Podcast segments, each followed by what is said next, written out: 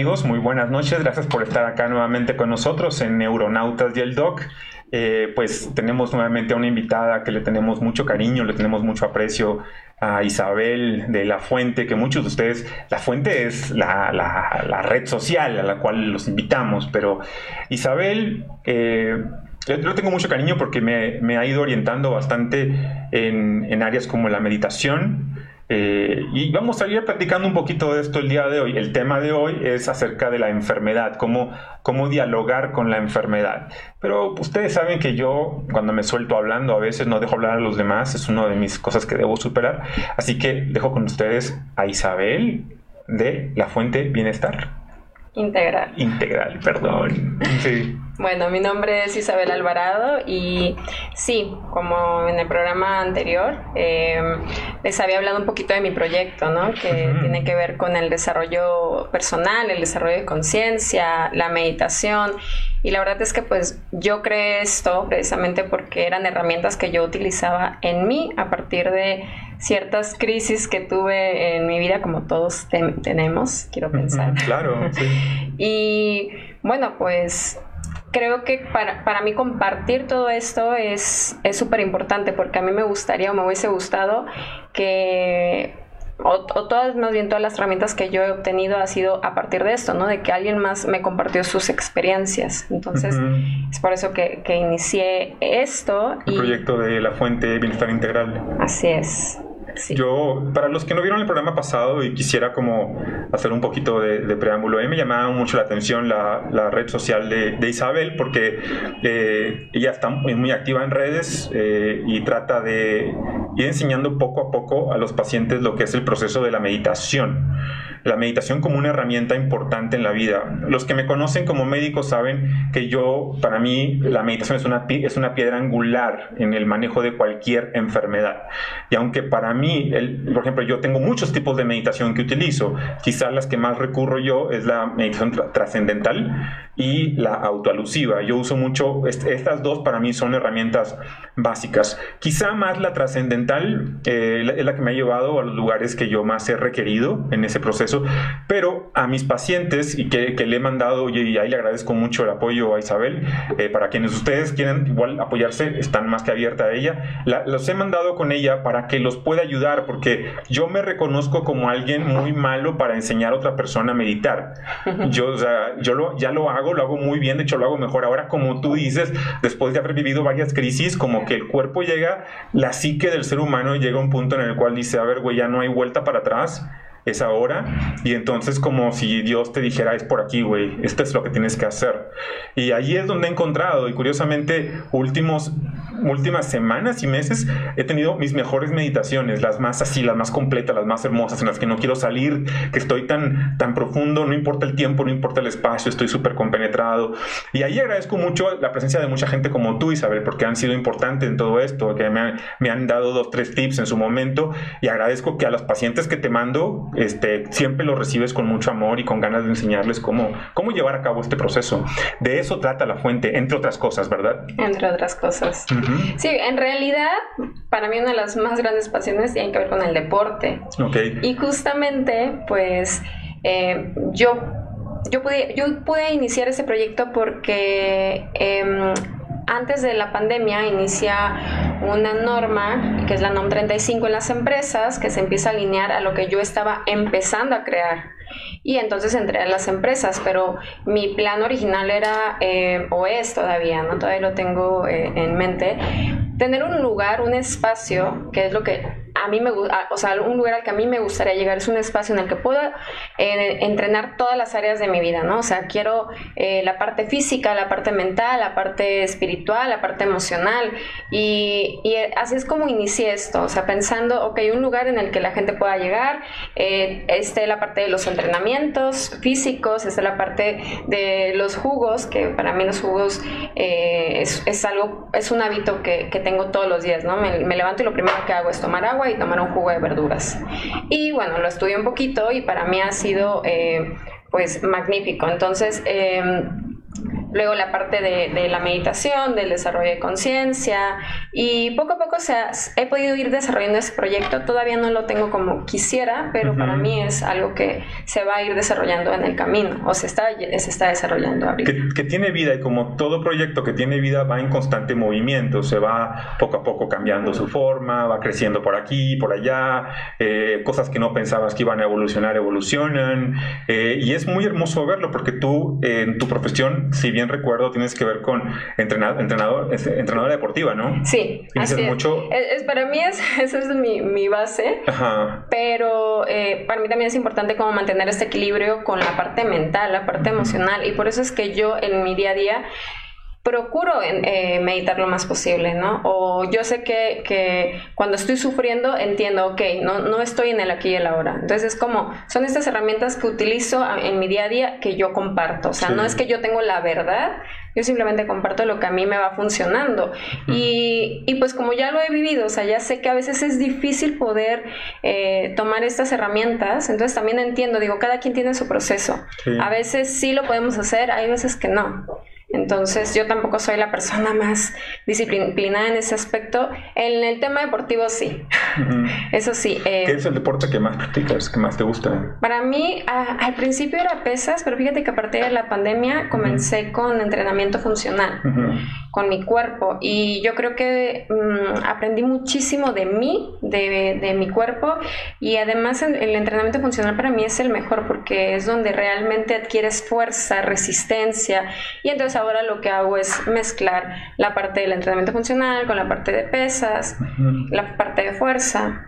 Y todo va conjunto, si tú o sea, no puedes trabajar el cuerpo sin trabajar la mente. Exactamente. va una cosa pegada con la otra. Eh, digo, es muy curioso porque yo, yo puedo, por un lado, reconocer que mi mente es muy parecida a un crucero en Nueva Delhi, en el cual van como motos, coches con gallinas encima, camiones, gente gritando, el tránsito pitando, este, el vendedor gritando que se compran, bueno, no se saca en México, este, y es, así es el caos de mi mente, pero a pesar de que tengo ese caos y agradezco muchísimo a Dios y al universo, a mí se me da muy fácil meditar, yo únicamente me siento y a partir de que, de que cierro los ojos y empiezo a respirar, yo inmediatamente me conecto, es muy, es muy rápido, entonces es, eh, eh, comprendo a la gente que no tiene ese caos mental con el cual yo convivo todos los días, los comprendo y no de que les sea difícil, porque digo, ah, ¿por, qué, para mí es tan fácil?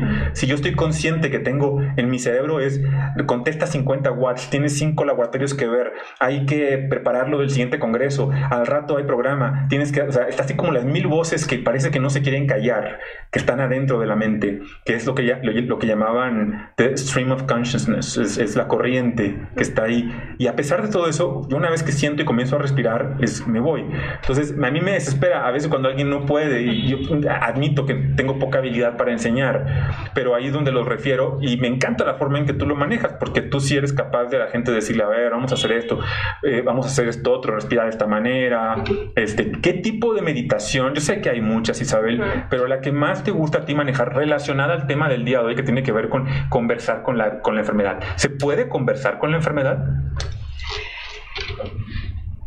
Pues yo creo que sí, pero, híjole, es que a mí eso me pasó un día antes, o sea, no, no un día antes, unas horas, unas horas antes de la cirugía, porque no me dio la oportunidad. Te operaron del apéndice. El mismo día que fui al doctor. Yo, ya, yo ya tenía alguna, algunos dolores, pero en, en, un momento no, no, fui al doctor por algún, algún, algún contratiempo. Luego fui, pero pensaron que era colitis o algún tema del colon. Me dieron tratamiento, entonces el, eh, como que el tema del apéndice se seguía ocultando, se seguía guardando. Y de repente llegó un día porque dije no puede ser ya terminé el tratamiento. Y qué pasa porque siento dolor. Y un dolor que me levantó a las 4 de la mañana y era otra vez estar sentada porque no, si me acuesto no lo soporto entonces me siento. Y entonces lo que hice fue me recargué en la pared y me dormí sentada voy al doctor en la mañana y me hacen el ultrasonido y me dice el doctor, te tenemos que operar ya, o sea, hoy mismo. Entonces no tuve esa oportunidad de, decir, ah, ok, voy a hablar con esta enfermedad, quiero ver qué, qué puedo hacer para para no llegar al tema de la cirugía, ¿sabes? Fue como ya, en este momento. Entonces, me, pero me tenía que ir a mi casa, ir, a, ir por mis cosas porque me iban a internar. Entonces llegué a la casa, guardo mis cosas personales y me siento a meditar. Y entonces comencé a, hablar con el, apéndice y le agradecí. Dije, o sea, como que en ese momento me cayó el 20 y le dije gracias. O sea, qué triste, sentí como muy fuerte el hecho de que sea como un sacrificio, no sé, no sé, no sé, raro, o sea, para mí raro decir eso, pero sentí como que, ok, esta parte se sacrificó para que yo me diera cuenta de lo que estaba pasando en mi vida.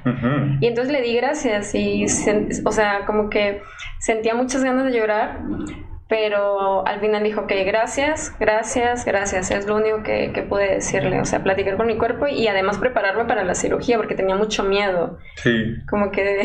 Entonces viene la pregunta obligada, Isabel, ¿tú identificas? Y estoy seguro que sí, porque eres una mujer muy consciente y que trabaja mucho con esto. ¿Tú identificas ya qué representa el haber desechado el apéndice de tu vida? Tú eres capaz de identificar ya en este momento. O sea, tú después del análisis que tú pudieras haber hecho, lo que tú pudieras haber eh, meditado y demás, ¿qué representaba el apéndice de, tu cotidianidad?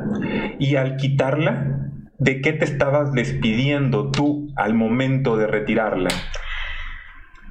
Mm. Porque, lo digo por lo siguiente, perdón por interrumpirte, porque en esta parte de la conciencia, lo ideal sería, obviamente, que nunca se nos quitara ningún órgano, porque venimos íntegros a esta vida, a esta experiencia de vida. Y cada órgano, cada parte de nuestro ser nos está señalando algo que tenemos que trabajar por afuera, obviamente, y por adentro también, obviamente. Si la solución fácil siempre va a ser el retirar el útero, la vesícula, el apéndice, el tumor, el cáncer, siempre va a ser la parte fácil, el retirar eso. El gran reto viene después de eso, el aprendizaje. Y no, no quiero que nos lo cuentes porque es muy personal, probablemente ya lo sé, o sea, es más, creo que ya lo sabes, pero, pero seguramente es muy personal y no te, jamás te obligaría yo a ti, por el respeto y el cariño que te tengo, jamás te obligaría a que ante las cámaras nos reveles. Si tú quieres, adelante. Me pusieron algo para la verdad. Sí, se llama jugo de la verdad.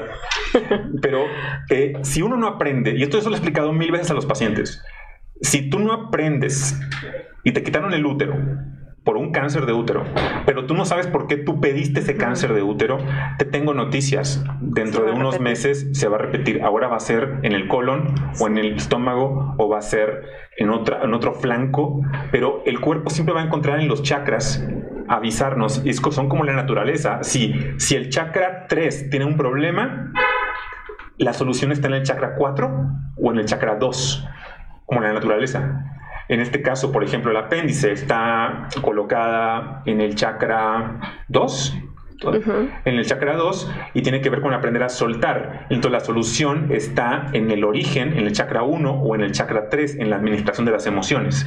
Entonces, yo, a ver, yo, no, vengo a leccionarte porque tú eres una máster en el asunto, pero voy a, dije todo esto, perdón por el choro, soy el otro calcollado que es choro, choro, choro, choro. Este, eh, tú estás consciente ya de que quitaste, le diste las, las gracias a eso que se fue, le, rendiste, el, lo honraste eh, vaya, no sé si le hiciste un acto psicomágico. Ya a mis pacientes cuando les quitaba un pie o un dedo, les pedía que lo sembraran en una maceta con un limón o con un, con, un árbol de algo para que en su subconsciente eh, ahora ya eso no fuera sinónimo de muerte, sino sinónimo de vida y siguiera dando vida y vida por el resto de sus días. Entonces yo no sé cómo tú lo manejaste, pero mi pregunta, ahora sí, después de todo esto es, ¿tú estás consciente de ello?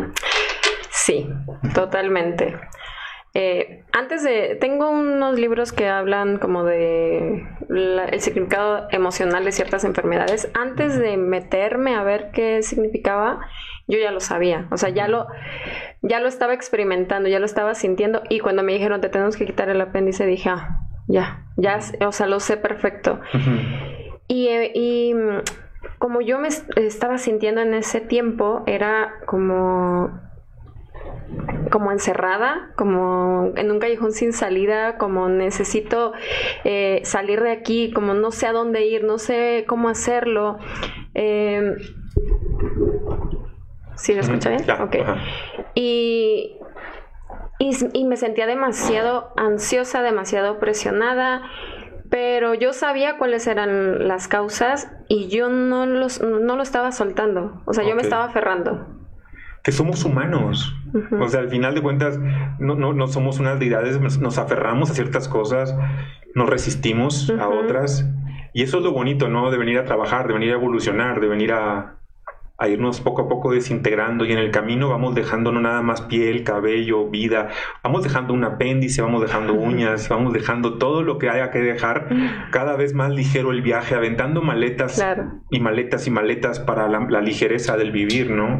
Sí, porque además pensamos que hay cosas con las, o más bien que tenemos cosas en la vida que si nos las quitan, no vamos a poder seguir. O no vamos a poder vivir. ¿Y qué voy a hacer si no tengo este departamento? ¿Y qué voy a hacer si no tengo esta pareja? O sea, ¿qué voy a hacer si no tengo esto que me da esta pareja? O sea, siempre nos limitamos como si eso fuera lo máximo que la vida tiene para nosotros.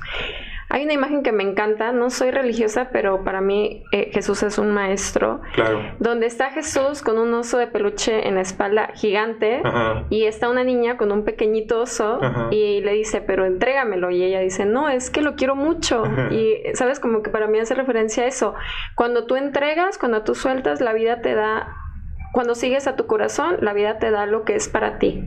Y es cagado porque a la par, yo lo estoy viviendo ahorita, ¿eh? O sea, yo estoy en esto, lo que estás tú diciendo lo estoy viviendo en este instante. Creo que yo, a mí me costaba mucho trabajo entregarme, darme, era, es algo que me cuesta, creo que he, sido bastante egoísta, por lo mismo he, como creado relaciones mucho en ese sentido, alrededor de ese egoísmo, de ese narciso, de esa... Y, por primera vez estoy comenzando a querer entregarme, a decir, güey, ya voy a entregarme, eh, a, abrir mi corazón, a, a, decir, ¿sabes qué? Te amo, te quiero en mi vida, quiero esto. Estoy comenzando apenas, este, y está cagado porque es exactamente igual, Isabel, que meditar. Porque meditar, cuando tú comienzas a entrar o a ver es cuando menos ganas, es cuando ya te olvidas de que tienes que ver algo.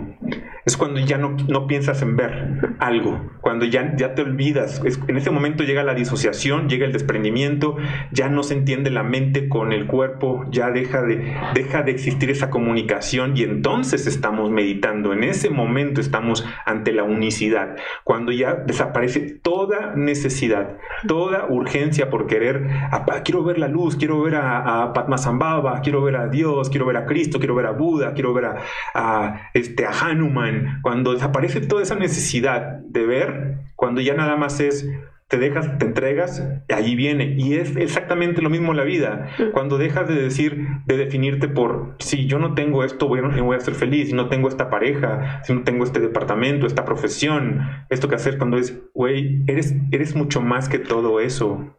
Claro. Y ahí es a donde te lleva la meditación, el trabajo. Por eso el diálogo con la enfermedad es tan importante, el poder hablar con la enfermedad. Yo te, comparto, tú eres la invitada y perdóname por hablar tanto, pero tú me, tú me corregirás en el, en el transcurso de todo esto, te, lo agradezco. Yo hay una de las meditaciones que hago mucho con mis pacientes eh, que tienen algunas enfermedades, por así llamarlo, incurables, o enfermedades eh, que nadie quiere ver uno de los, procesos meditativos que yo más los invito a que hagan es a que primero nos sentamos y comenzamos a respirar con la barriga.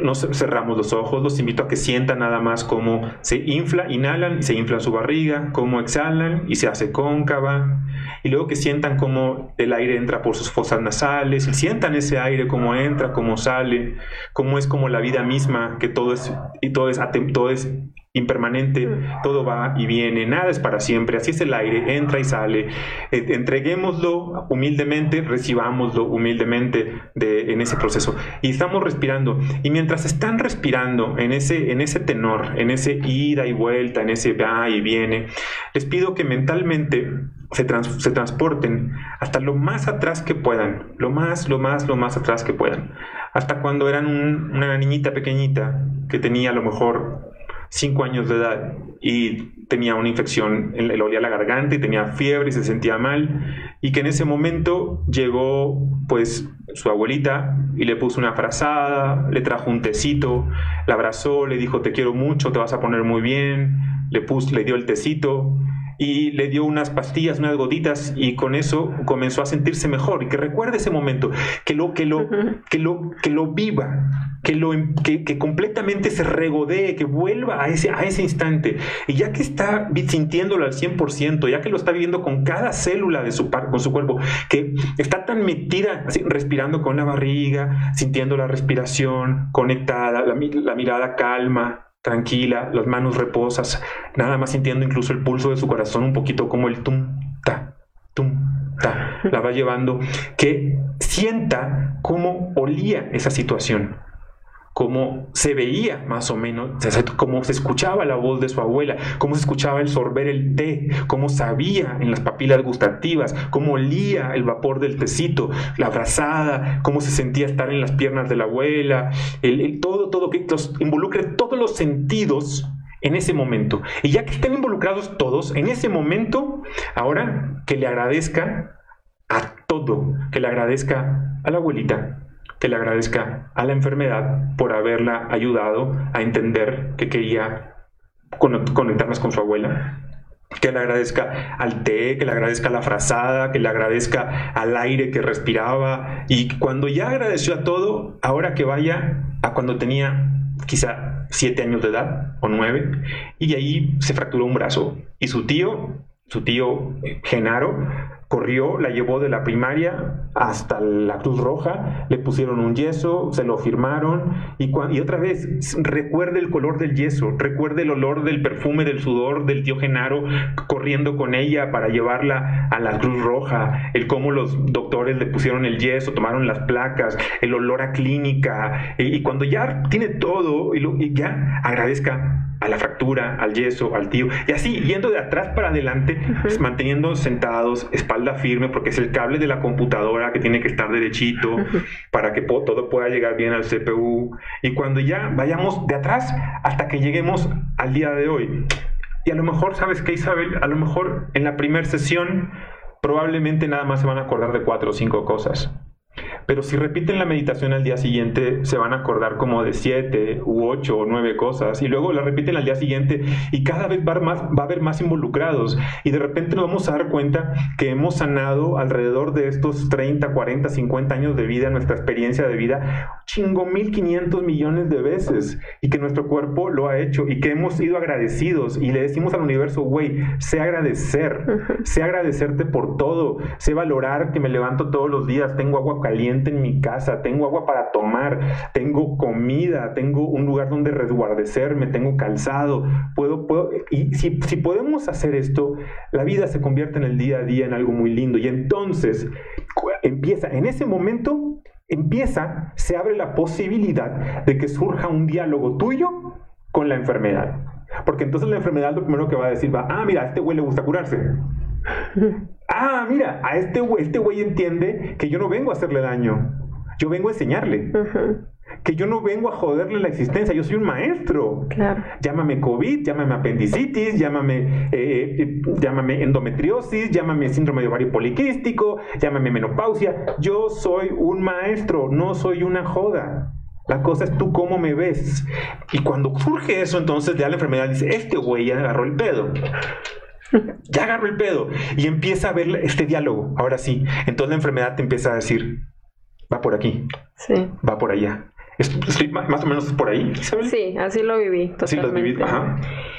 De hecho, tuve un viaje eh, de casi tres meses eh, a Europa y regresando eh, comencé a tener esos episodios en los que me sentía mal por una cosa, me dio COVID y luego como que tenía tantas cosas que hacer y yo dije, ahora sí, ya voy a hacer esto. Y de repente me, tiraba, eh, que ahora el dolor de estómago, ¿no? y, de repente ahora eh, el apéndice.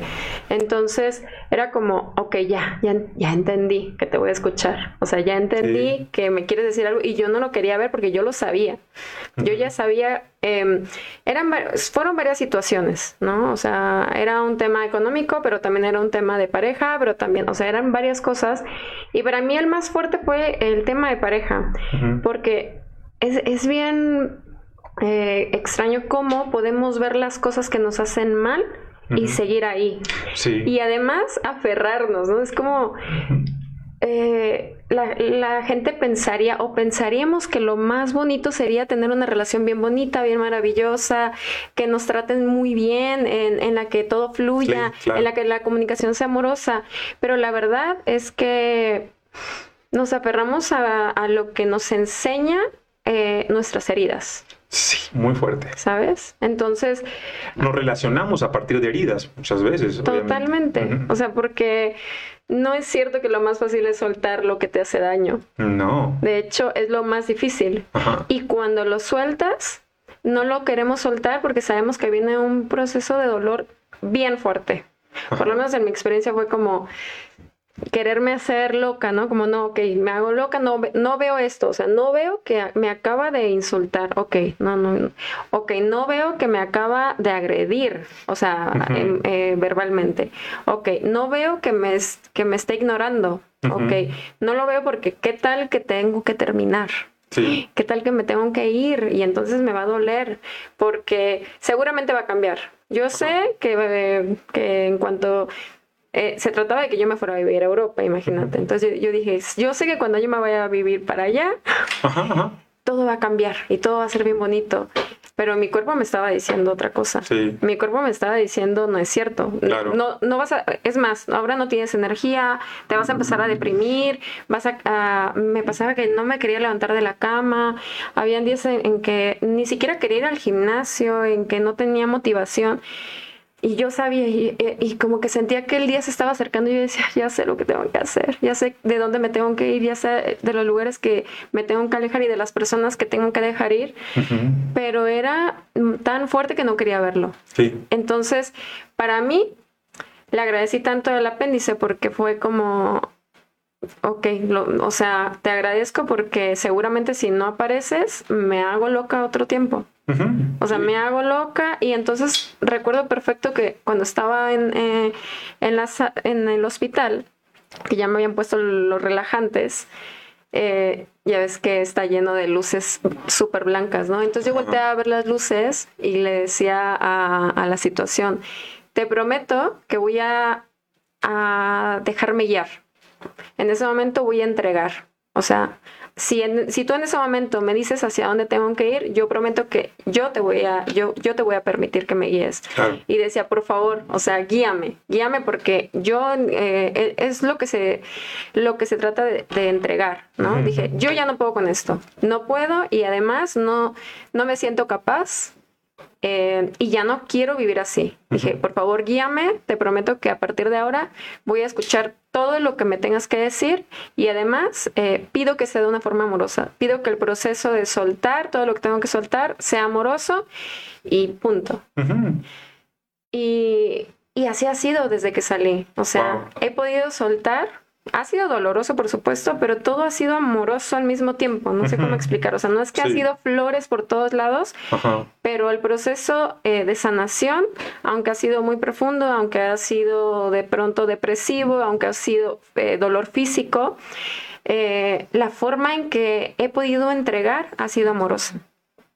Y es que es la forma en que tiene que ser. Decía Jodorowsky, y es una de las frases más bonitas que me gusta, él dice, la persona con la cual te estás relacionando, mm, te tengo noticias, te va a generar serios problemas, mismos que van a ser necesarios para tu evolución.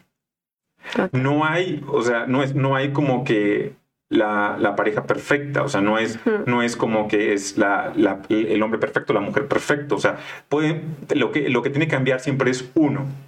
Y si en una relación no hay un verdadero intención, un indicio de reconocer cuando se estaba violentando a alguien, cuando se estaba no escuchando a alguien, cuando se estaba ignorando, pasando por alto a una persona, tenemos problema. De hecho, yo creo, y, y lo escribí hace rato con mucho amor, con todo mi amor, lo escribía, ponía, creo que la frase más romántica que puede haber en la Tierra, la frase más romántica que podemos encontrar los seres humanos es,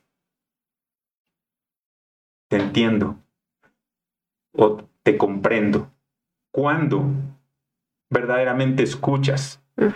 porque si no te van a escuchar, para no ser escuchado, pues ¿para qué quieres una relación de pareja? Mejor ser soltero, porque soltero nadie te escucha. si no vas a ser apreciado, si no vas a ser observado, si no van a ser tomados en cuenta tus puntos de vista. Y yo he caído en eso, yo he, yo he hecho eso como ser humano, yo lo, yo lo hice, yo lo, este, innumerables veces. Y ahorita hay gente que aprende a los 30, a los 32. Yo aprendí a los 49, casi 50. Estoy, este, me considero un alumno constante de la vida, malo un momento en el que deje de aprender. Pero es voltear atrás, reconocer, aprender. Y la, meditación a mí para mí es una, una, ha sido una herramienta maravillosa porque me ha permitido ponerme en los zapatos de la persona de enfrente, sentir lo que siente en su piel con, y esa compasión que me inunde cada célula y diga, ¿qué hice con este ser humano? ¿Qué estoy haciendo? Partamos del principio inicial. Tú eres yo, yo soy tú. Entonces ya no es qué hice con este ser humano, es qué me estoy haciendo a mí. ¿Qué amor me estoy dando a mí? ¿Esa clase de amor me estoy dando a mí? ¿Ese, ese amor me merezco? ¿Ese tipo de atención me merezco yo también? Porque lo que das, te lo das. Y lo que quitas, te lo quitas. No es diferente. Entonces, qué bueno que en tu proceso de enfermedad pudiste ver esto tuvo que llegar a, esa, a, ese, a ese desenlace. Claro. Claro, pero vino la enseñanza y eso es lo bello, eso es lo hermoso, que tú lo pudiste ver en todo su esplendor. Sí, totalmente. Además, eh, ahorita justamente que estás mencionando ese tema, ¿no? El entender que el amor puede ser diferente a lo que aprendimos cuando éramos niños, es, para mí es uno de los aprendizajes más grandes que podemos tener. Es ir aprendiendo que sí tenemos derecho a vivir eh, de una mejor forma, que sí tenemos derecho a que nos amen de una mejor forma. Y esto no significa juzgar, ¿no? O sea, voy a juzgar mi pasado y voy a juzgar lo que viví. No, es a partir de ahora, agradezco porque tengo la oportunidad de vivir de una forma diferente. Y y a lo mejor en, en, mi caso, ¿no? Entender que las personas, yo no puedo salvar a nadie, o sea, yo no puedo cambiar a nadie, yo no le puedo, porque a veces es bien romántico decir, ah, es que, mira, estas cosas son tan bonitas y quiero que esa persona las entienda y las viva y entonces me voy a quedar porque yo la amo y entonces le voy a demostrar que hay un camino mejor. Isabel, Madre Teresa de Calcuta. ¿Por qué? Sí, porque quiere salvar a la gente. Ah, sí. sí. totalmente. Es como. sí, Perdón, no, perdón, no había entendido. Claro. claro. Todos hacemos. Yo, yo, yo, yo he estado en ese lugar. Todos hemos dicho, ah, es un buen proyecto. Si pulimos aquí, pulimos allá, va, va a quedar monona, va a quedar. No es así. La gente, a ver, ojo, es mentira que la gente no cambie. La gente sí cambia. Pero porque ellos quieren hacerlo y en el momento tienen que, ser porque ellos quieran y cuando les toque, respetando sus procesos. Claro. Y, y no puedes quedarte en un lugar donde te estás destruyendo. Ajá. O sea, no porque yo, por ejemplo, a mí me pasaba mucho, como que yo decía, es que claro, entiendo lo que vivió, claro, entiendo eso. Y luego dije, bueno, ¿y en qué momento me voy a enfocar en mí, en lo que yo sí quiero y en, en el tipo de amor que yo sí quiero? ¿Por qué me voy a quedar en un lugar para, por, o sea, por pensar, ah, es que yo entiendo lo que esa persona pasó? Creo que todos pasamos cosas que, que nos rompieron en la vida y eso no significa que voy a ir por ahí eh, lastimando a otras personas. Todos vamos rotos, estamos rotitos. Claro, o sea, todos, pero de, nosotros depende eh, cómo, lo, cómo transformo este dolor, ¿no? En lugar de ir por ahí este, eh, hiriendo a otras personas. Entonces ahí entendí, o sea, como que dije, no tengo la necesidad de estar soportando cosas que no quiero en mi vida y además para mí fue muy claro. Dije, ¿qué quiero? ok, le voy a decir al universo claramente lo que quiero, yo no quiero esto. Y lo voy a eliminar de mi vida para que el universo entienda, ah, ok, no quiere esto, ah, ok, ahora sí va a llegar lo que quiere. Y, y, yo sé que vamos evolucionando, yo sé que a lo mejor eso que para mí es importante ahorita va a cambiar y entonces a lo mejor la siguiente relación o, o, la relación conmigo misma se va a ir transformando. O sea, siempre estamos en constante en movimiento. En constante evolución. Sí, yo lo viví, o sea, yo lo viví, yo, y en ese sentido tuve que, eh, fue pasar por todo, fue pasar por todas las emociones, porque la primera es de, ¿por qué? ¿Por qué se, por qué se me deja? ¿Por qué no, no se quiere estar conmigo? Este, eh, ¿Cómo es posible? Este, demás. Y luego empiezas a entender, ay, güey, luego empiezas a analizarte, ah, he sido un hijo de puta, he hecho ese tipo de cosas. Y luego viene, no, no basta con el reconocimiento, viene con el verdadero cambio, con el... ¿Y sabes cuándo te das cuenta que cambias? cuando amanece y todo es diferente, cuando incluso hasta tu postura corporal cambia, cuando la forma en que tratas a las demás personas es otra, cuando ya es con una compasión distinta. Y entonces, es entonces que no tienes ni siquiera que pedir a veces otra oportunidad, sino que la persona te lo va a ver y va a decir, va, güey, qué chingón que pasó esta transformación, qué chingón que pasaste por esto, que pudiste verlo. Y, lo, digo también yo, qué chingón, porque la verdad es que la mayoría de los seres humanos vamos por esta vida sin querer reconocer. Eh, y vamos repitiendo clichés, como nadie cambia, así son las cosas, esto es así, y, no es por ahí. Y yo soy así y aguantes. Exacto, yo soy así. No, no eres así, aprendiste a ser así. Te construiste esas barreras para, para evitar. Yo, por ejemplo, en mi caso, yo, este, eh, y, ha sido algo que me ha costado mucho dolor este, reconocer esta, esta, por ejemplo, resistencia de mi parte a comprometerme esta resistencia de mi parte a dar amor, a, a reconocer a, mi pareja, a decir, ella es mi novia, se llama así, eh, quiero que esté conmigo, eh, la amo por todos estos motivos. Este, era reconocerla, reconocerme a mí. Siguiente, reconocer que no quería envejecer. Alguna vez me lo dijo una amiga psicóloga, me dijo, como no ves a tus hijos eh, en, tu, en tu subconsciente, quisiera detener el tiempo para que cuando por fin puedas estar con ellos, ellos te vean exactamente igual que el día que dejaste de verlos cuando eran niños. Entonces, y cuando me lo dijo me golpeó bien fuerte porque e-, era cierto, o sea, era como si yo mi subconsciente estuviera queriendo detener el tiempo para que, como si no pasó nunca nada, nunca me divorcié de sus madres, eh, yo soy el mismo, vean, eh, no envejecí ni un año, soy el mismo, exactamente el mismo eh, papá, hago las mismas bromas estúpidas, este, juego igual, quiero jugar con ustedes todo el día, los quiero abrazar en frente de todo el mundo, quiero besarlos, y no, el tiempo pasa y era esa resistencia de mi parte a eso, era una resistencia mía a ser como mi padre, mm. una resistencia a, güey, tengo esta genética, pero cuando empieza la meditación, otra vez, todo este diálogo con la enfermedad, que la enfermedad, ojo, no tiene por qué ser un tumor, un cáncer, un apéndice, pues, mira, mental, es, este, eso, es la incapacidad para relacionarte, la incapacidad para estar con otras personas, era, esta, esta, era reconocer mi estirpe, reconocer mi genética, mi árbol genealógico, sanarlo completo con mis tatarabuelos, abuelos, con mi padre,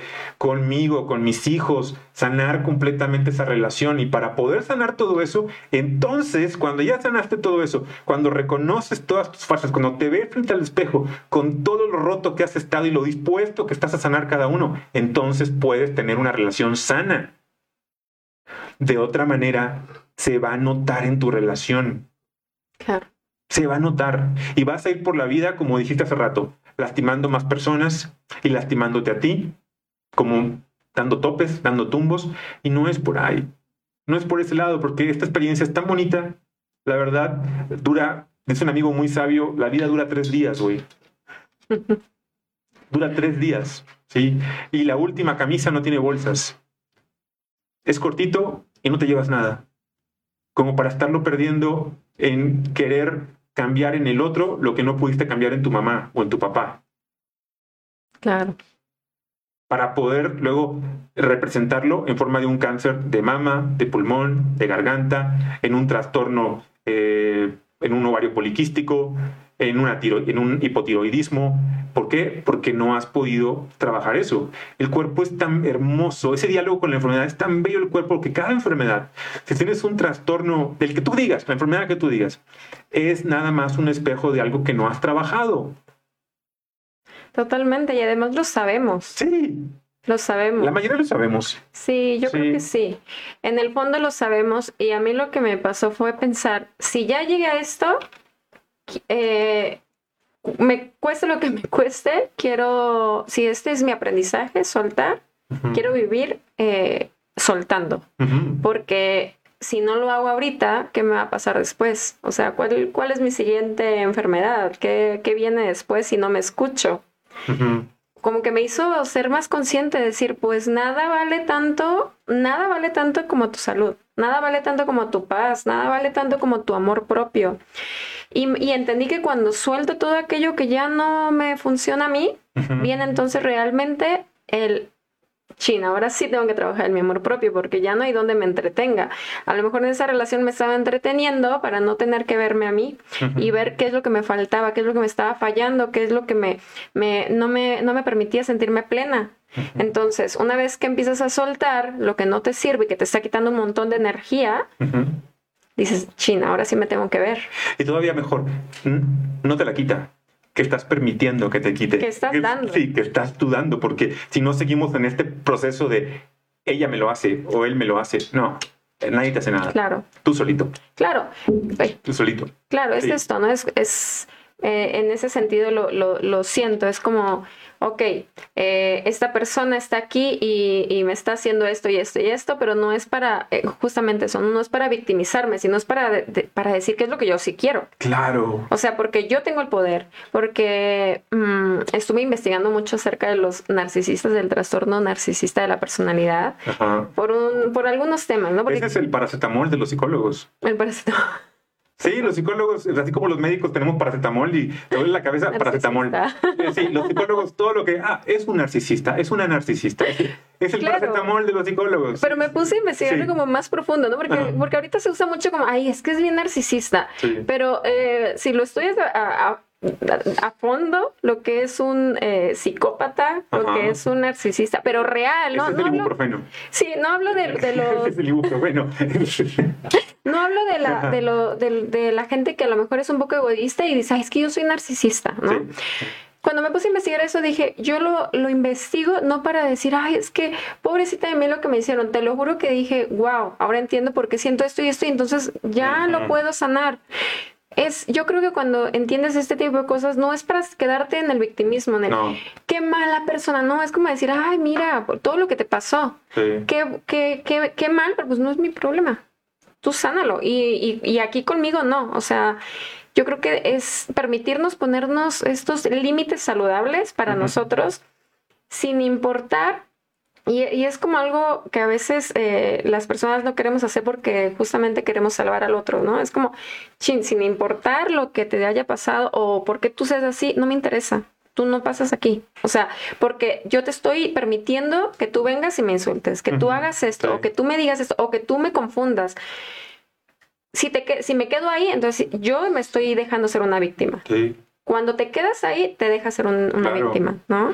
Sí, mira, en el entendimiento de la violencia, a mí me ha tocado, yo admito que soy un estudioso de lo que es la violencia desde hace como unos ocho años fue que me convertí, aunque lo, lo comencé a vivir y a estudiar desde muy niño, obviamente.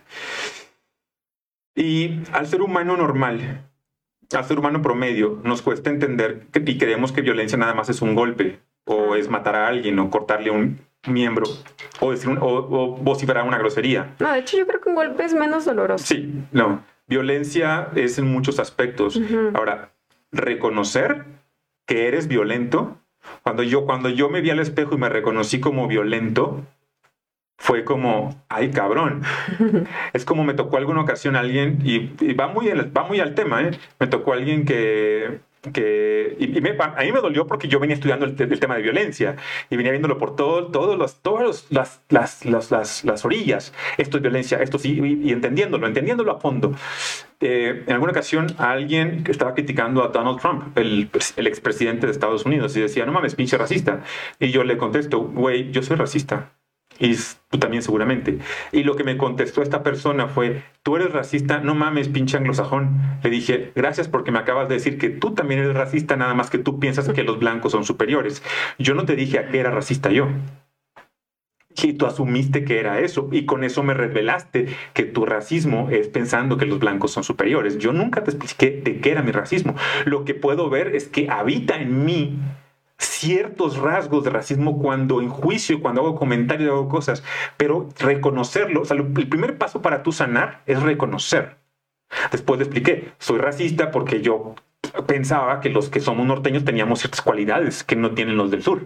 Soy racista porque no, me gustaban las chicas rubias, la verdad se me hacían como, me parecían como, como sucias, o sea, no pensaba que no se bañaban.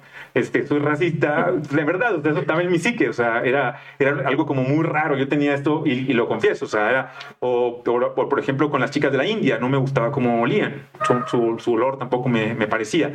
Y eso son formas de racismo, o prejuzgaba a la gente de ciertos estados, porque decía, ah, si es de este estado es así seguramente. Eso es racismo. Eh, y en, la violencia, a mí me costó obviamente voltear a verme al espejo, que la meditación, por eso, neta, banda, amo la meditación y se la voy a recomendar con todo mi corazón. Y por eso es que le recomiendo tanto a, Isabel, porque ha sido un portal que también me ha ayudado mucho a mí a entender esto.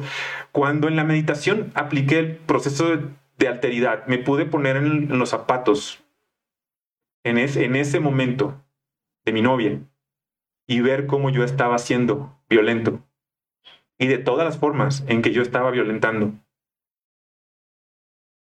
Me, me sentía avergonzado. Ahora, no basta con sentirse avergonzado. No basta con, con eso. Lo que sigue es comenzar cambiar. a cambiar.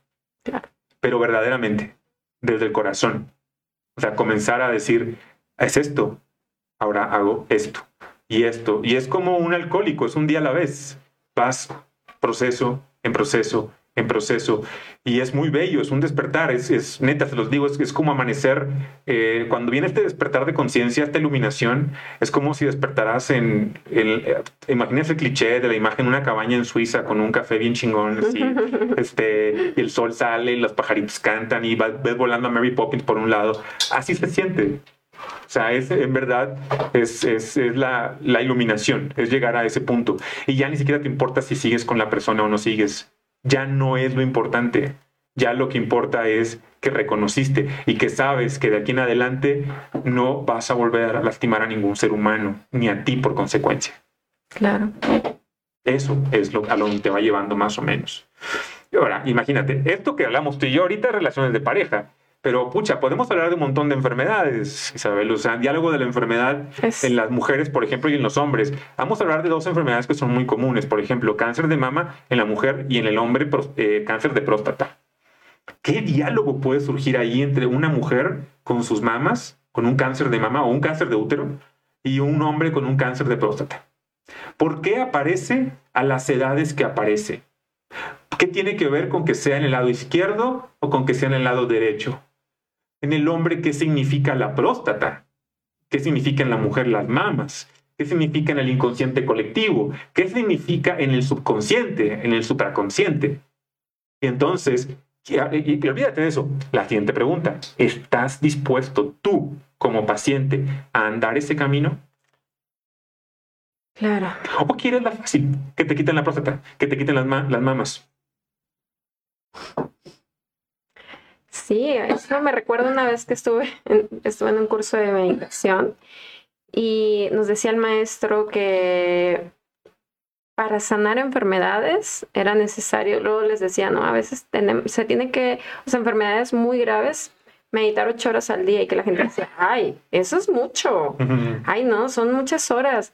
Y le decía, ah, bueno, no te quieres sanar, ¿no? O sea, como que él decía, qué raro que estás casi muriendo y te digo, bueno, que una de las soluciones puede ser, vamos a hacer estas meditaciones ocho horas al día.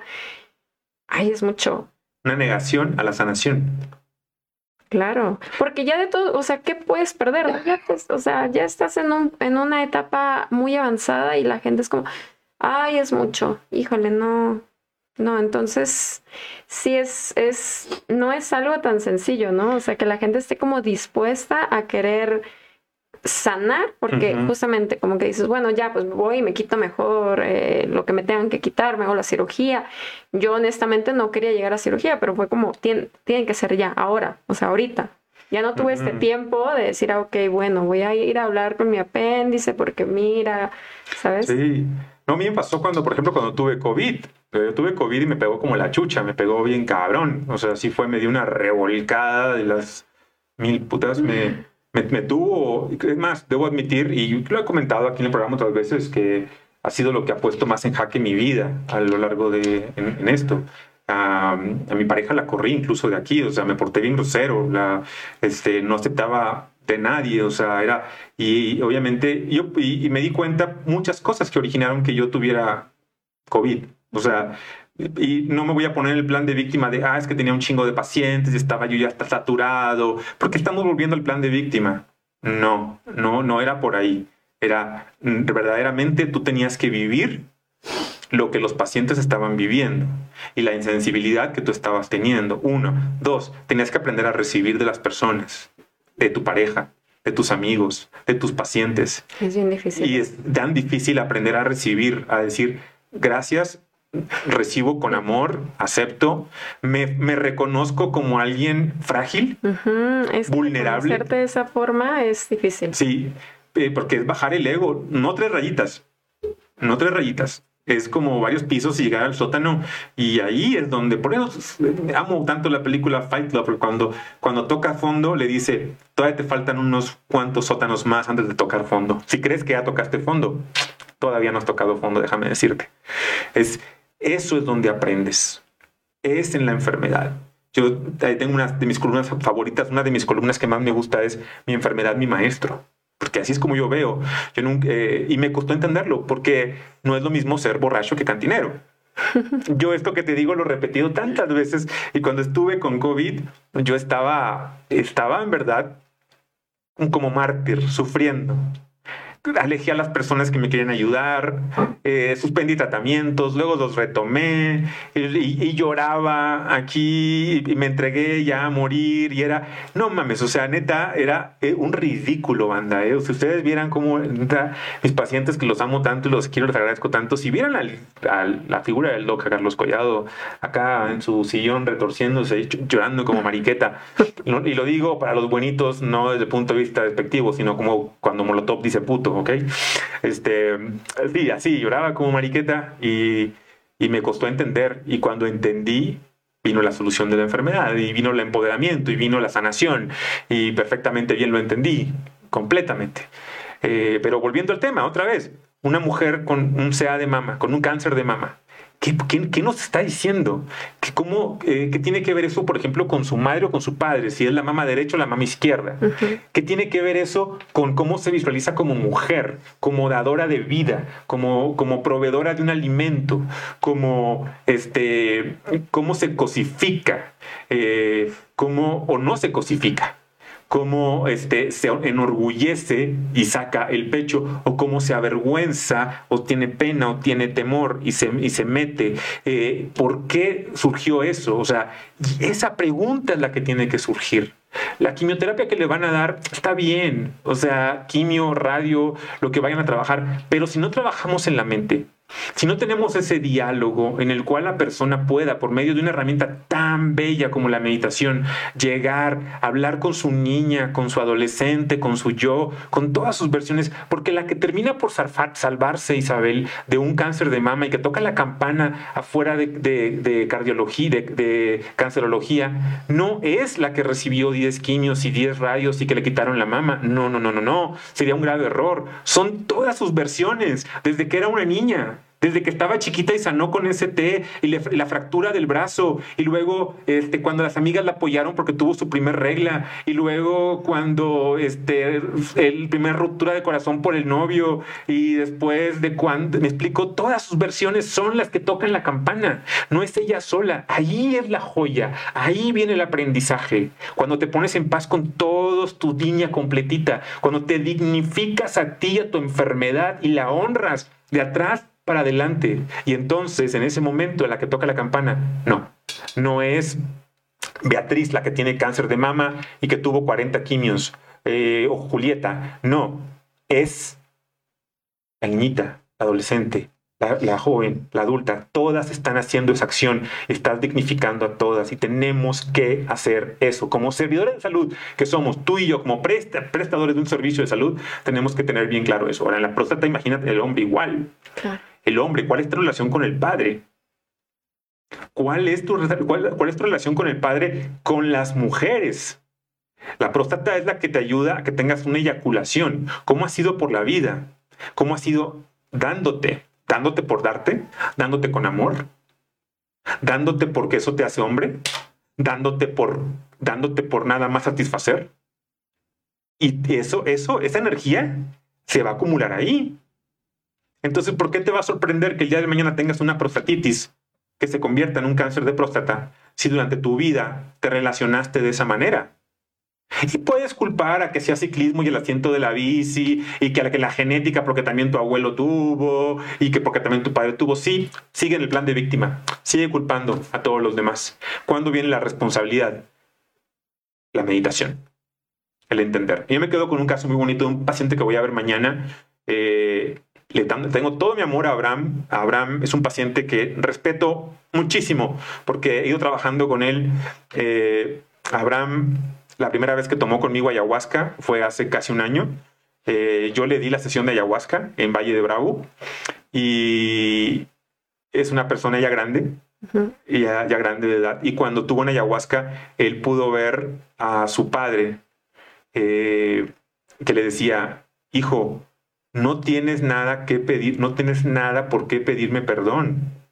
No te, te lo juro, acá está hermoso, pero no tienes nada por qué pedirme perdón. No tengo nada que perdonarte, hijo. Yo te amo, siempre te amé. Yo siempre te entendí. Él vio eso en la ayahuasca. Es cuando, cuando regresa, él me pregunta, ¿por qué vi esto? Y yo, yo, yo, desde ese momento le dije, Abraham, cuidemos esa próstata, Abraham, porque es tu relación con el Padre. A los pocos, al poco tiempo, Abraham fue detectado con cáncer de próstata. Wow. Y ya pasó por todas las etapas Gracias a Dios ya le, quitaron la parte quirúrgica. Mañana voy a verlo para un seguimiento, para ver cómo vamos. Y seguimos trabajando en esa parte, en esa parte que me dice, Carlos, tú me dijiste, güey, después de que tuve la ayahuasca que tenía, que te dije, sí, Abraham, es que... Y, y, para mí muchas veces es muy fácil ver en el de enfrente. Chido cuando lo ve en mí, ¿no? O sea, cuando yo soy muy bueno para recomendar y luego yo no, no aplico en mí, pero es parte del ir creciendo, es parte del ir. Y en esto, repito, y hablamos nada más de cáncer de mami próstata, Isabel, pero, o sea, puede ser una, un apéndice que puede ser una relación. Y mira, el apéndice de qué lado está? Ah, del lado derecho, es del lado masculino. Ah, ¿verdad? ¿Y qué tiene que ver el, qué, qué, tiene que ver el intestino? Con aprender a soltar. Ah, sí, sí me explico. Y es, y es, hermoso, es hermoso. Nuestro cuerpo es maravilloso. Es este cuerpo que venimos a habitar nos viene a enseñar tanto, nos viene a enseñar todo esto, a decirnos, güey, tienes que aprender si no lo aprendes, te voy a poner esta enfermedad para que lo veas. Sí, sí, al final es un, o sea, es un maestro que, del que no te puedes esconder.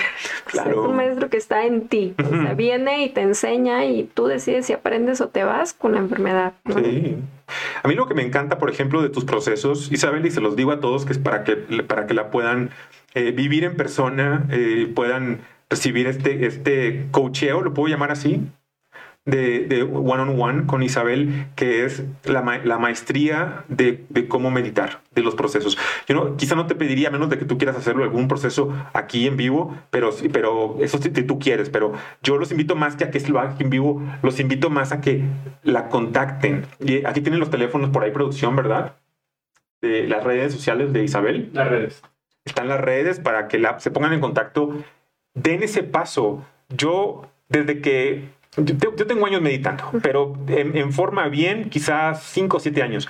Pero las meditaciones que he tenido último año, o sea, últimos, últimos meses, wow, o sea, han sido maravillosas. Yo no concibo un día de mi vida, hoy, un día, no lo concibo sin meditar. He perdido dos veces sin meditar. Antes decía una vez, pero ahorita que me estoy checando es, güey, estás meditando dos veces y a veces hasta te vas a una tercera. Este, a veces me pongo un reloj para que me pare porque sé que tengo otras responsabilidades que hacer, que tengo que contestar mensajes, tengo que contestar cosas y trato de, estar también en esta realidad, ¿no? Por así decirlo. Pero le, estoy consciente que así como le debo a mis padres, a mi madre, eh, le debo a mis hijos, eh, a mis amigos, a mi pareja, a, todo mundo le debo algo, a, algo a, unos más que a otros. A la meditación le debo tanto, le debo tanto el estar aquí presente porque me tiene una conexión muy directa con, con la unicidad, con Dios. Vaya, yo no, tengo ningún problema con decirlo. No, soy una persona religiosa, todos me conocen, pero no tengo ningún problema con decir que me conecta con, con Dios de una manera muy directa y me hace entender mejor a mí primero y después a todos los demás, a verlos con, con otros ojos, a verlos de una manera muy distinta. Eh, yo te decía hace rato, Isabel, que a mí hay dos meditaciones que me encantan. Me encanta la autoalusiva, porque esa la aprendí por Jacobo Greenberg, Y me encanta la, la meditación trascendental porque esa la aprendí de, de Mahariji y de Tata Sandoval, que fue una de las instructoras que por ahí me, me enseñó, me entregó mi, mi mantra y es con el mantra con el cual yo medito y con el cual entro a la fuente y con el cual me conecto con, con todo. Esas son, dos, mis, son mis dos favoritas. Eh, ¿Tú podrías decir que tienes algún tipo de meditación favorita que sea para ti? Pues es que creo que siempre va cambiando, eh, dependiendo de lo que esté viviendo. Eh, a mí me gustan mucho las meditaciones guiadas, o sea, eh, son, me parecen muy terapéuticas. Y me parece que cuando estás aprendiendo a meditar, para mí, lo ideal es empezar con meditaciones guiadas porque antes de querer llegar, para mí de las finales es el silencio total. Entonces, antes de querer llegar al silencio total, tienes que empezar a ir eh, trabajando en tus procesos, o sea, trabajando eh, con el niño interior, con el papá, con la mamá, o sea, tú vas haciendo este, estas meditaciones de terapia y luego vas avanzando poco a poco. Ahora te vas con las meditaciones de movimiento porque eh, vas como por los cuerpos más densos, ¿no? Y luego vas a ir a lo mejor con los mantras, que es la mente, luego vas a ir a lo mejor con la respiración y luego vas a llegar al silencio. Ah, la verdad es que a mí antes no me gustaba el silencio porque me costaba mucho trabajo enfocarme, o me costaba mucho trabajo estar en el silencio. Entonces yo decía, no, meditaciones guiadas, punto. Y cuando empecé, y cuando empecé a estudiar la parte de las meditaciones, los tipos de meditaciones, me di cuenta que es un proceso también. O sea, no, no es nada más, llego, me, me siento en silencio y entonces me da comezón acá, me muevo acá, no, no, ya se me durmió la pierna. Para llegar al silencio, yo creo que sí tienes que eh, ir eh, aprendiendo a dominar cada cuerpo, o sea, el cuerpo mental, el cuerpo físico, el cuerpo emocional, y entonces ya llegas al cuerpo eh, el, más sutil, ¿no? El cuerpo sutil, que es el silencio, estás en silencio. Entonces, a mí me gusta mucho hacer, eh, no, o sea, a lo mejor si un día estoy muy estresada, voy a poner una meditación guiada y ahí voy a terminar con silencio, unos 15, 20 minutos de silencio. Ok. Y algo muy importante que he aprendido, ¿no? Puedes meditar eh, en cualquier momento, en cualquier lugar. Ayer me pasó, y sobre todo este tiempo que he estado, que, que estuve sin poder hacer mucho y cuando no podía ni moverme, aprender a meditar cuando me levantaba a prepararme un licuado. O sea, como que todo el tiempo decía, estoy preparando un licuado estoy lavando mis platos, estoy haciendo esto. Y cuando la mente se iba, decía, no, regresa, estoy lavando los platos y disfruto el agua. O sea, las acciones más pequeñas empiezas a disfrutarlas cuando eres consciente y te, y te quieres hacer consciente de lo que estás viviendo en el momento, en el instante presente. Es el intenso ahora. El aquí y el ahora. El intenso. En alguna una de sus pláticas, Ram Dass está muy cagada porque en una de sus pláticas él dice, está explicándoles a la gente cómo meditar y cómo poner la atención en el intenso ahora. Por eso su libro más famoso se llama Be Here Now. Este, y, amo, amo. Quienes me conocen saben que, que para mí una de las máximas expresiones de amor es Ramdas. Lo, lo, adoro con todo mi ser. Eh, y, y dice que él lleva dos horas de plática con el público y, y, de repente cuando acabó las dos horas de plática en esta conferencia que dio en Los Ángeles, eh, eh, diseña, y dice, él termina y dice, y todo esto nos va a llegar a el estar atentos nada más en la única acción, esa precisa que estamos. Y dice, y, todos se quedan como callados, y dice, preguntas, y una viejita, dice, en medio de todos, una ancianita levanta la mano y dice, yo ya he sentido eso, ya he vivido eso. Entonces Ramdas la subestimó, dijo, señora de qué está hablando, dice, ah, sí, así como dije, ¿de cuándo? Le dice, eh, yo le llamo bordar. Mm. Y tenía toda la razón. Cuando ella estaba bordando, ella estaba viviendo el intenso ahora de cada, no sé cómo le llaman, crochet o este tru, o no tengo la menor idea, soy ignorante, todos saben que este soy bastante, soy un chango lampiño y, la cago. Puntada. ¿Ah? Puntada. Puntada, cada puntada, ¿no? Este, cada que ponía cada puntada ella estaba en ese proceso constante de meditación. Y cuando la, cuando la escuchó, la escuchó Ramdas, dijo, no mames, tiene razón. O sea, a ella, a ella, y esto refuerza lo que acabas de decir. No, no tiene, yo tengo mi altar de meditación ahí, pero la verdad lo uso como el 20, 30% de las veces, porque la mayoría yo medito ahí en el sillón, en ese. Ese es cuando me siento cómodo, ahí en esa esquina, ahí medito. Si no me voy a mi rincón, allá, y ahí lo hago también.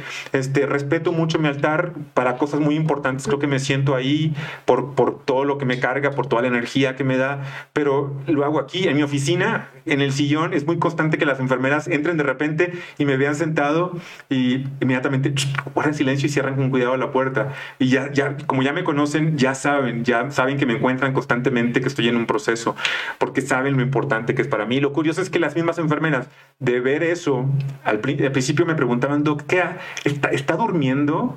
¿O, qué hace cuando está así? ¿Por qué no se acuesta mejor? digo, porque no estoy durmiendo, estoy meditando. Porque ellas me decían, acuéstese en la camilla, póngase. Yo, es que no estoy, no estoy durmiendo, les explicaba. Y después viene la segunda parte la curiosidad, que es, ¿por qué se toma ese tiempo, Doc? ¿Por qué? ¿Por qué necesita hacer eso? ¿Por qué, qué, qué, es lo que le da? Entonces ya cuando me empezaban a escuchar esto, lo siguiente, el siguiente paso es hermoso, porque es cuando se me acercan y me dicen, Doc, ¿me puede enseñar cómo hace eso? ¿Qué, Y ahí es donde yo me reconozco como un chango depilado, como este, de que no sé enseñar bien, yo no sé. Y por eso cuando encuentro a alguien que tiene la habilidad como tú de dar meditaciones guiadas, de enseñar el paso a paso, neta lo considero como una joya para mis pacientes y para todo el mundo, para decirles, güeyes, vayan con Isabel, neta que lo hagan porque reconozcome un tarado. Es como si me dices a mí, ¿cómo llegas a Azcapotzalco? Verde, no sé. Me trepo a la moto y llego. Me lleva el corazón y me lleva mil cosas. Pero si me dices este, que te explique, no sé cómo. No tengo la menor idea. Y así me pasa con la meditación. Sé llegar. Es admito que llego muy rápido. Me cuesta a mí nada. Y, es cierto, mucha gente sabe que tengo un gusto muy especial por los psicodélicos. Pero yo no uso psicodélicos para meditar. O sea, yo uso psicodélicos para otras cosas muy diferentes. Yo no requiero de un MDMA, ni un LCD, de unos hongos, de ayahuasca, de bufo para meditar. Yo los uso para otras cosas. Para meditar, yo medito. Y les doy ese lugar, le doy espacio, le doy ese respeto que me merece todo el respeto. Pero cuando conozco a alguien que sabe enseñarlo como tú lo sabes, que lo veo más como un don que tienes, Isabel, es un, es un don eh, eh, el poder tener la paciencia de sentarte con alguien hombro con hombro, de conocer cuáles son sus necesidades de tipo de meditación que lo va a hacer llegar a ese punto. Eso es lo que yo no puedo ver. Y eso es lo que te reconozco, que sabes hacer bastante bien. ¿Cuándo fue que tú te diste cuenta que podías hacer esto? ¿Cómo brincaste de la parte de entrenadora deportiva a darte cuenta que tenías ese talento, que tenías ese don para poder ayudar a las personas, a enseñarles a meditar? Pues em, la verdad es que fue, fue fluyendo.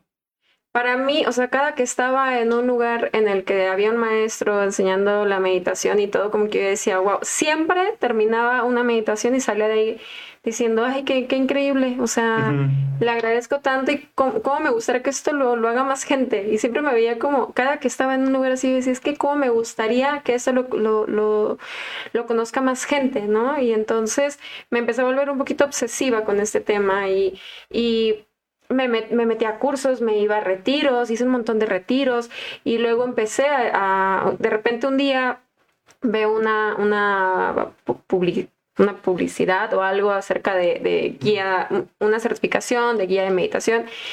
Y dije, bueno, pues, mm, ¿qué pierdo, no? Lo hago para mí y está perfecto y, y la verdad es que me encantó. Para mí lo ideal y lo que quiero hacer es eh, hacerlo todo junto. O sea, la parte del entrenamiento más la parte de la meditación, que para mí es, es este equilibrio. Y ahorita que decías, ¿no? De que a veces eh, eh, una persona hace algo en lo que em, está meditando, todos tenemos algo que nos que nos lleva a la meditación. Para mí es, por ejemplo, el deporte. O sea, yo estoy en el deporte y no hay otra cosa que importe más que cómo se siente el cuerpo, cómo se siente la respiración, cómo se siente la fuerza, cómo, cómo, cómo me estoy sintiendo, cómo se van liberando las hormonas de la felicidad. O sea, como que todo lo vivo muy presente.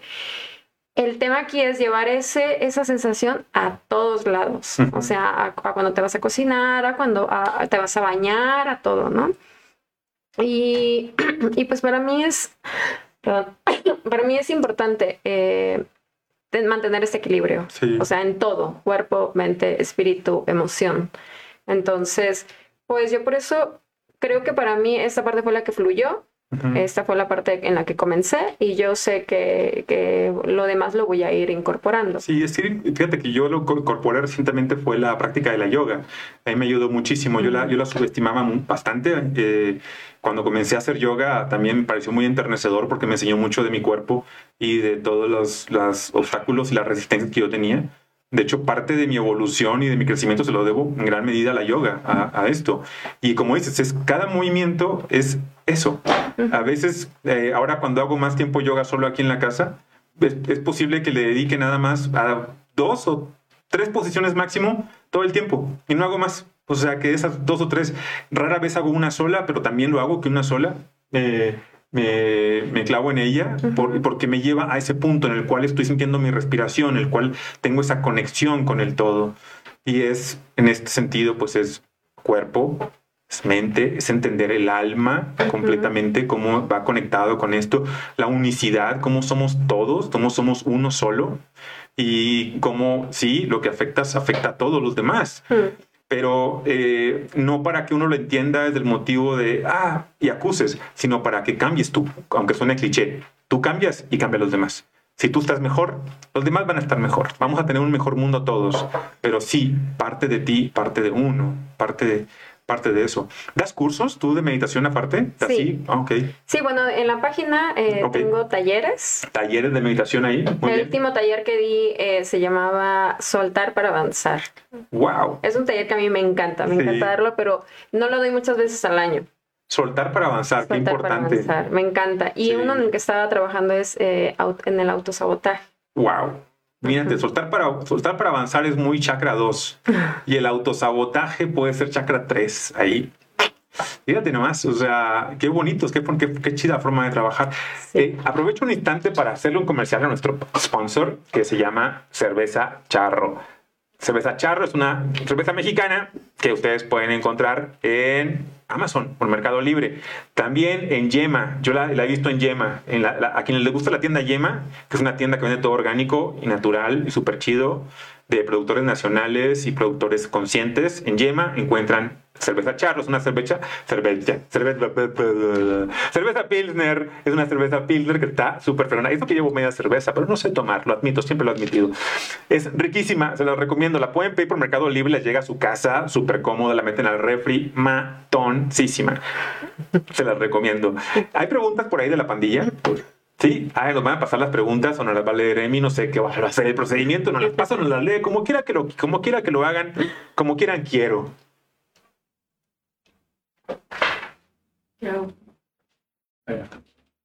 Están meditando los dos, ¿eh? los dejamos como en un estado alterado de la conciencia. Primero, quiero pedirle una disculpa a Beatriz Botelo Collado porque va a decir, lo que estás leyendo no es justamente lo que yo dije, pero yo creo que Beatriz estuvo escribiendo conforme estaban ustedes hablando. Eh, hay que darle una estructura para que. Ah, ok, ya, entonces tiene muchas preguntas. Ajá, o sea, hice ahí como una redacción para que se entendiera. Eh, bueno, dice: Hola, buenas noches. A mí me sucede que con mi actual pareja he descubierto que soy codependiente y él me ha tenido mucha paciencia. Y después dice, Isabel, hay personas que te desagradan. Por ejemplo, la gente que te sigue y se obsesiona contigo que, aún sabiendo que tienes pareja, te molestan. Me ha parecido que los pretendientes guapos no se obsesionan así. Creo que eso es cierto. Y por el contrario, la gente menos agraciada quiere forzosamente la aprobación. ¿Quién dijo eso? Eso es muy molesto. Beatriz. O sea, a, ver, a ver, a ver, no, no, no. Es, molesto porque es feo. Es que todavía sigue. es que todavía sigue. Es que a eso me refería, o sea, hubo que hacer. Claro. La verdad es que cuando lo estaba yo leyendo no lo comprendía y es como el meme de me, me molesta porque es me molesta el chifido porque es albañil. No, no, no, no, no. Dice, y por el contrario, la gente menos agraciada quiere forzosamente la, la, aprobación. eso es muy molesto para ella, o sea, el que, el que le Ah, estén ya. insistiendo. Y que porque se crean que están bastante... Exactamente, dice, Princesos. los bien parecidos no te molestan. Ah. Ellos se declaran o se acercan más sin querer obligarte a que te agraden. Los bien parecidos. Ajá, Ok, acorde con ella. ajá. Sí. Todo esto me parece que tiene que ver con el racismo, porque para empezar, no nos fijamos en gente enferma, sino en personas agradables. Realmente no es tanto lo físico y además de eso sumarle el gusto propio, o sea, lo que dices, ¿no? O sea, para Sí. ti puede ser una divinidad y para alguien más, pues nada Sí. que ver. Ok, ok. Dice, eso también, porque seguramente tú vas a decir, es que las mujeres, no, dice, No. eso también le sucede a un amigo con una chica. A él le gusta otra mujer, ella no, más ella se enojó por eso. A ver si me explico, está cañón, complicadito. Sí, la verdad sí, querida Beatriz. Y luego dice, primo, eres un chango, pero guapo. Gracias, Pima, te quiero mucho. Gracias por vernos. Gracias por tus opiniones, que todas son súper fregonas y me dejan siempre pensando. Siempre, siempre pensando. Dice, solo mías, dice. Soy "Ah, feíto, pero soy buena onda. Soy Y buena se- onda. le hace una pregunta a Beatriz, dice, am, ¿qué tiene que ver, Isabel, qué tiene que ver el entorno para que haya silencio? El entorno para que haya silencio. Puedes estar en un lugar, de hecho en la India es un lugar eh, con demasiado ruido en el que la gente aprende a meditar en silencio aún eh, a pesar de este ruido. De eso se trata la meditación, que integres el entorno, que el, el entorno no sea lo importante para que tú puedas meditar. Por supuesto que sí es mucho más cómodo estar en un lugar silencioso, en un lugar en el que estás súper cómodo, en el que no hay ruido, pero eh, lo puedes realizar en, sin importar el, entorno. No sé si se refería a eso. No, vamos a suponer que sí, porque pues no la estamos escuchando, pero yo- a ver si ahorita escribe algo más, con gusto les, les, leo, pero bueno, hasta De ahí hecho, de hecho lo- cuando estás en silencio, cualquier sonido se vuelve parte, porque entonces ya estás prestando atención. Ok, está ladrando un perro, está el vecino está con su escándalo de que está construyendo y está remodelando, y lo vuelves parte de, o sea, estás presente, simplemente lo escuchas. De hecho, eso se trata, ¿no? O sea, que Así es. integres el, el ambiente en el que estás y que puedas estar en el aquí y en el ahora, pero integrando, o sea, no precisamente abstraerte de todo el entorno y abstraerte de todo el ruido, sino integrarlo y estar consciente de lo que estás oyendo, lo que estás viviendo, lo que estás sintiendo. Totalmente. Eso es lo más cañón. Un maestro, un maestro que al que quiero mucho decía que no pones en práctica lo que has aprendido en las montañas, lo pones en práctica en el Metro Pino Suárez, Claro. en Nora Pico, ¿no? O sea, no es que te- me voy a las montañas y solamente ahí puedo vivirlo, o sea, lo voy a ir a vivir en la vida real. Sí.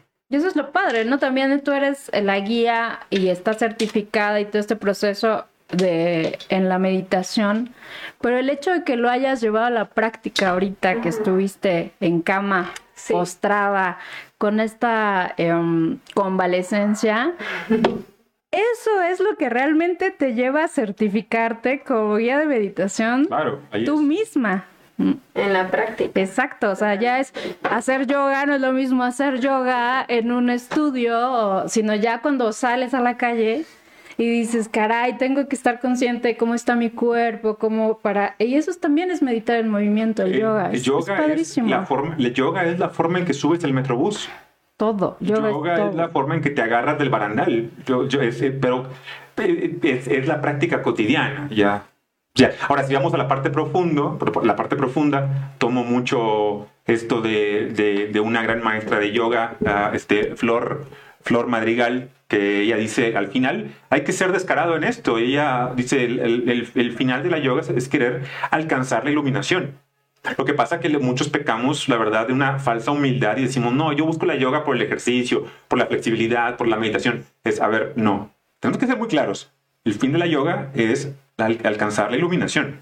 Y por eso yo digo que yoga, cuando estás afuera, es una meditación en movimiento. Estás Así es. meditando porque hay que, hay que tener el control de la respiración, la exhalación.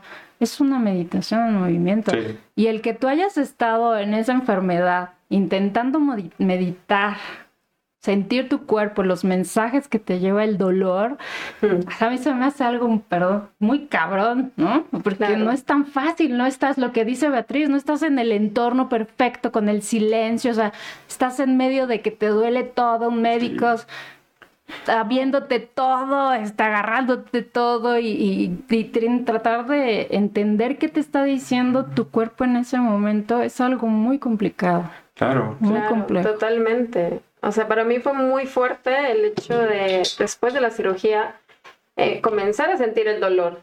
O sea, comenzar a sentir que no me podía levantar sola al baño o que me costaba mucho trabajo levantarme de la cama. Eh, y, además, todos los planes que yo ya había hecho, yo decía, ¿qué, ¿ahora qué voy a hacer? o sea, comentábamos, ¿no? La dependencia, el, el, que no puedes ni siquiera levantarte al baño, tomar un vaso con agua, lavarte los dientes, a lo que es para ti bien natural, no puedes hacer absolutamente nada de eso. O, o, lo puedes hacer, pero duele. Ah, claro. O sea, es muy doloroso. Y entonces, a mí me pasó eh, dentro de la desesperación, porque para mí era desesperante, ¿no? Esto pasó hace tres semanas y era, y era para mí muy... De hecho, cuando salí de la cirugía, antes de la cirugía, yo me sentía como muy ansiosa, enojada, estresada y, y con ganas de llorar. Y, y, cuando salí no tenía ninguna emoción. Yo dije, ok, me quitaron las emociones junto con la presión, ¿qué está pasando, no? Y me, y me empecé a observar y me di cuenta lo que me estaba diciendo ese momento. Ese momento me decía, no es momento de hacer nada. Es momento de, quedarte sin moverte y de escucharte y de quedarte eh, en paz. O sea, dije, ok, porque para mí era, o sea, yo tenía mucha prisa, ¿no? Yo decía, es que tengo que hacer esto y voy a hacer esto y entonces los planes deportivos y esto y aquello y ahora sí me voy a meter con el ejercicio y de repente pasa esto cuando yo tenía tantos planes, o sea, que a lo mejor me pudiera vivir a este país y entonces dije, ok, voy a, voy a, hacer caso, voy a simplemente, no voy a hacer nada. O sea, no voy a hacer nada y me voy a entregar al momento y si me cuesta trabajo levantarme de la cama, voy a poner atención a eso. Y eso es hacer algo, porque también uno dice, no estoy haciendo nada, pero estás haciendo demasiado. De estás escuchando tu cuerpo que te está gritando muchísimas cosas. Exacto. Es lo más difícil, es lo más doloroso. Cañón. Porque lo más fácil es escaparte, me voy a ver una serie, me voy a poner a hablar por teléfono todos los días con mis amigas para que se me olviden las cosas. Y entonces quedarte completamente, o sea, hubieron días en los que yo me tenía que quedar completamente sola. Y, y de repente dice, ok, me voy a poner una, una serie porque eh, me voy a consentir, sí, ajá.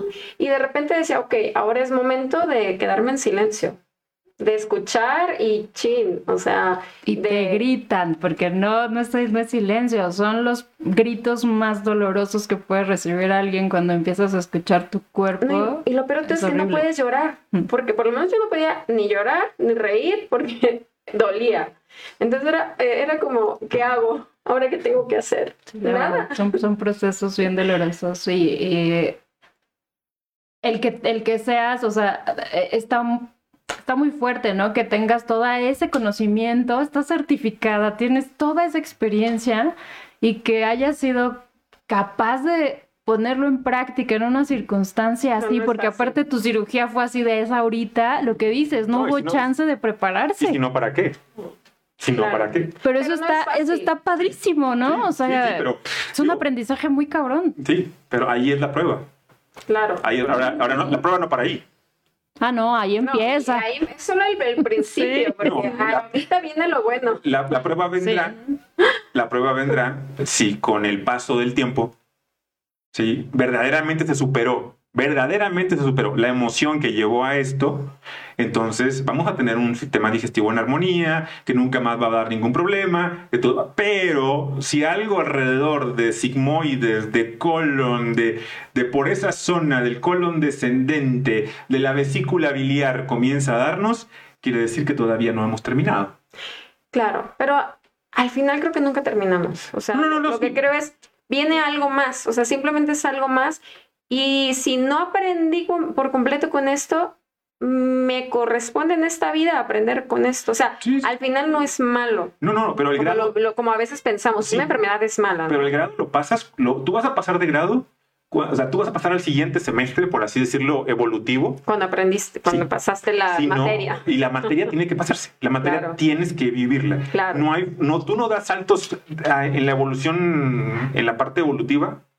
Tú no los das así nada más por si no, lo, si no lo vives. Por eso se tiene que repetir. Sí. Claro. Para que cuando se repita y tu acción sea diferente, entonces ya sea. ¿Cómo, cómo sería? Por poner un ejemplo. A la siguiente relación de pareja que tú detectes todo y tú eh, ya no nada más pongas un alto, simplemente no te enganches en esa relación. Claro. Ahí es prueba superada. Claro. Seguimos. Totalmente. Si no, entonces quiere decir que no. No aprendiste. Exacto. Pero yo creo, bueno, sobre todo cuando le pones tanta atención, híjole, no, no sé qué, qué tan masoquista sea uno para poder querer repetirlo y además no, no entender. Es que somos, somos hijos de, de, José Alfredo Jiménez y de José José y de eh, Vicky. Es increíble que bien saben las caricias tras la, tras la recuperación. Este, entonces, pues, ¿qué te puedo decir? Yo creo que también una prueba es soltar algo que amas. Sí. Porque no sueltas algo que ya no te importa. Eso, entonces eso ya no es un soltar. Es, ay, no sé si vieron la película El Camino al Guerrero. Me suena, me suena, me suena. Es una película increíble, de, mis películas favoritas, se la recomiendo un montón. Hay una eh, parte, una escena, donde está el protagonista eh, queriendo saltar de un edificio y entonces de pronto se ve él a él mismo, ¿no? Y es el ego. Y hay un momento en el que empiezan como a, a pelear y, y, el ego va a caer, pero se agarra de él y como que se están jaloneando. Y el ego le empieza a gritar, tú no estás soltando nada que no hayas perdido ya, porque eh, le, sucede algo en la pierna que, que, le meten clavos y ya no, él es gimnasta, entonces ya no ah, puede moverse más, ¿no? Que una moto lo atropellaron y todo, sí. Y según él ya renuncio y el, y el ego y, y le dice, tú no estás tú no estás soltando nada que no hayas perdido ya, o sea, como ya te lo quitaron, ay, dices, ay, pues sí, ya renuncio a eso, pero en realidad no lo estás eh, soltando, lo perdiste, que es diferente, ¿no? Y me acuerdo muchísimo de esa escena y digo, ok, no se trata de dejar ir a esa persona cuando la deje de amar, se trata de dejarla ir cuando la estoy amando. Sí. Y por amor, pero sobre todo porque me amo más a mí. Sí. Si no, yo creo que ninguna relación puede dar un paso, un siguiente paso y eh, cuando el amor no comienza en ti. Y otra vez, va al principio, tú eres yo. Claro. Pero eso, es muy difícil de comprenderlo. Sí, si no entiendes que el de enfrente eres tú, claro. entonces al decir al que más me amo es a mí, es al que más amas es al de enfrente. Sí, pero no, puede, no, puede, ser más amor al otro que a ti. Va de vuelta. O sea, el sí, otro sí entiendo tu punto, entiendo tu el punto. El otro es tú. Pero si estamos en un mundo terrenal en el que somos muy mortales, creo que primero hay que verlo de este modo, porque a mí me cuesta mucho trabajo todavía entender, tú eres yo. Porque lo ves en tres dimensiones. Claro. Únicamente lo vas a comenzar a ver en cuatro dimensiones y en cinco cuando ya haces completo el ciclo de alteridad, cuando ya verdaderamente te queda claro que el de enfrente eres tú. Entiendo que digas que, es complicado. Digo, si, no fuera, dime si no va a ser complicado que estamos a Rusia invadiendo Ucrania. Claro que no, entiende que se están lastimando solos. O sea, que, que, al lastimarle a ellos lastiman a todos y que, o sea, de ese tamaño, no, no lo hay. No hay gente que tiene acceso a los más grandes gurús, podríamos decir, del mundo para que les enseñen un poquito de lo que es un principio de alteridad y de qué se trata cuando hablamos yo soy tú. De qué se trata de, de eso, de qué cuando decimos tú eres Cristo, güey. Tú eres Dios yo soy, es el de enfrente. Pero para llegar a ese punto, para poder trabajarlo, esa es la parte que le falta a la gran. Ese es el pasito, ese es el pasito. Pero estamos en el, en el camino. Decía, un maestro de, de meditación del movimiento, eh, uno de mis maestros, él decía, si no, si ya lo entendiéramos todo y si comprendiéramos lo que es el amor, yo no tendría este trabajo. O sea, no habría necesidad de meditar. No ah, tendríamos que meditar, ¿sabes? Sí, sí, y, empezando porque pues no, no, no, hay necesidad de comprenderlo, es para sentirlo. Y, y ahí está el, el, asunto, es, es mucho de... Ah, hay preguntas, perdón, porque luego... hay un comentario, Lirio, Lirio Galicia. Hola, hace poco sigo a Isabel y admiro y aplaudo su trabajo. Lirio, gracias. Mi pregunta es, ¿las enfermedades no obstante tienen que ser físicas? Cuando queremos ser físicamente perfectos, ah, Es, es que intento entender. Cuando queremos ser físicamente perfectos, que están en desequilibrio, o qué es lo que no queremos ver en nosotros. Perdón, es que no entiendo muy bien la pregunta. Mira, lo que yo entiendo que quiere decir es qué es lo que no queremos ver en nosotros cuando tenemos una enfermedad. Es lo que entiendo. Lo voy a leer tal cual está escrito. Sí. Eh, dice, mi pregunta, las enfermedades no obstante tienen que ser físicas, ¿no? Ah, no, no necesariamente. Exacto, yo coincido. Y luego dice, cuando queremos ser físicamente perfectos, que están en desequilibrio o qué es lo que no queremos ver en nosotros. Ah, cuando queremos, ya entendí. ok, perfecto, ya entendí. Pues, wow, qué, qué, buena pregunta. Muy buena. Muy buena, porque creo que todos caemos en esa obsesión en algún momento de nuestra vida. A mí, a mí obviamente que lo que no queremos ver, obviamente, perdón por atreverme a adelantarme, pues que somos imperfectos. Somos imperfectos, totalmente. Y que estamos rotos. y queremos esconder. perfecto, ¿no? ¿no? Y queremos esconder que traemos algo arrastrando atrás, muy rotito, muy rotito, y que nos parece en nuestro inconsciente, en nuestro inconsciente, nos parece horrible eso que traemos, que entonces adquirimos un disfraz hermoso, musculoso, bonito, bello, acorde con los estándares que nos dicen, y lo pulo, y lo pulo diario para poder esconder eso que yo creo, no, yo no estoy juzgándolo, no, no, que, yo, no, yo no digo que sea horrible, pero que el inconsciente del enfermo en este caso le dice y le recuerda todos los días, eso en tu pasado es horrible, eso que hiciste es horrible, eso que haces es deleznable, eso que haces no está chido. Y entonces vamos a esconderlo con un six-pack, vamos a esconderlo con una sonrisa perfecta, vamos a esconderlo con todo esto demás. Esa es mi opinión. Ok. ¿Y la tuya? la mía, pues eh, yo creo que sí, o sea, tiene que ver con eso, ¿no? Con esconder, es, voy a esconder todas mis inseguridades, que al final, aunque quiero ser físicamente perfecto, aunque me vea perfecto, me miro al espejo y nunca me voy a, nunca voy a estar satisfecho porque no es por ahí. O sea, el camino no es por ahí. Por supuesto que el, para mí lo que aprendí, el camino es la salud y, y en consecuencia eh, lo físico es, es algo que se da, ¿no? Y que además, ¿no? De adentro para afuera. Claro, exactamente, empieza adentro porque ¿de qué sirve que empieces afuera si por dentro estás destruido, te ves al espejo y te sigues odiando? Por más perfecto que te veas, porque la imagen no tiene nada que ver con lo, con, con lo que tú llevas adentro. O sea, tú puedes transformarte, eh, ponerte todas las cirugías que quieras, que yo no estoy en contra de las cirugías, cada quien hace lo que quiere con su cuerpo y está perfecto. Pero si no comienzas adentro, para mí lo ideal antes de una cirugía sería eso, ¿no? Y que de hecho se recomienda que cuando te vayas a realizar una cirugía primero... Si no comienzas adentro. Perdón. Perdón, viendo los mensajes. Dije, esa voz se me hace conocida. si no comienzas adentro, ¿cómo vas a saber? O sea, ¿cómo vas a, a poder verte al espejo y a comenzar a quererte? Creo que tiene que ver con eso. Primero eh, empiezo con lo que soy y luego, y luego ya lo, lo demás se da en consecuencia.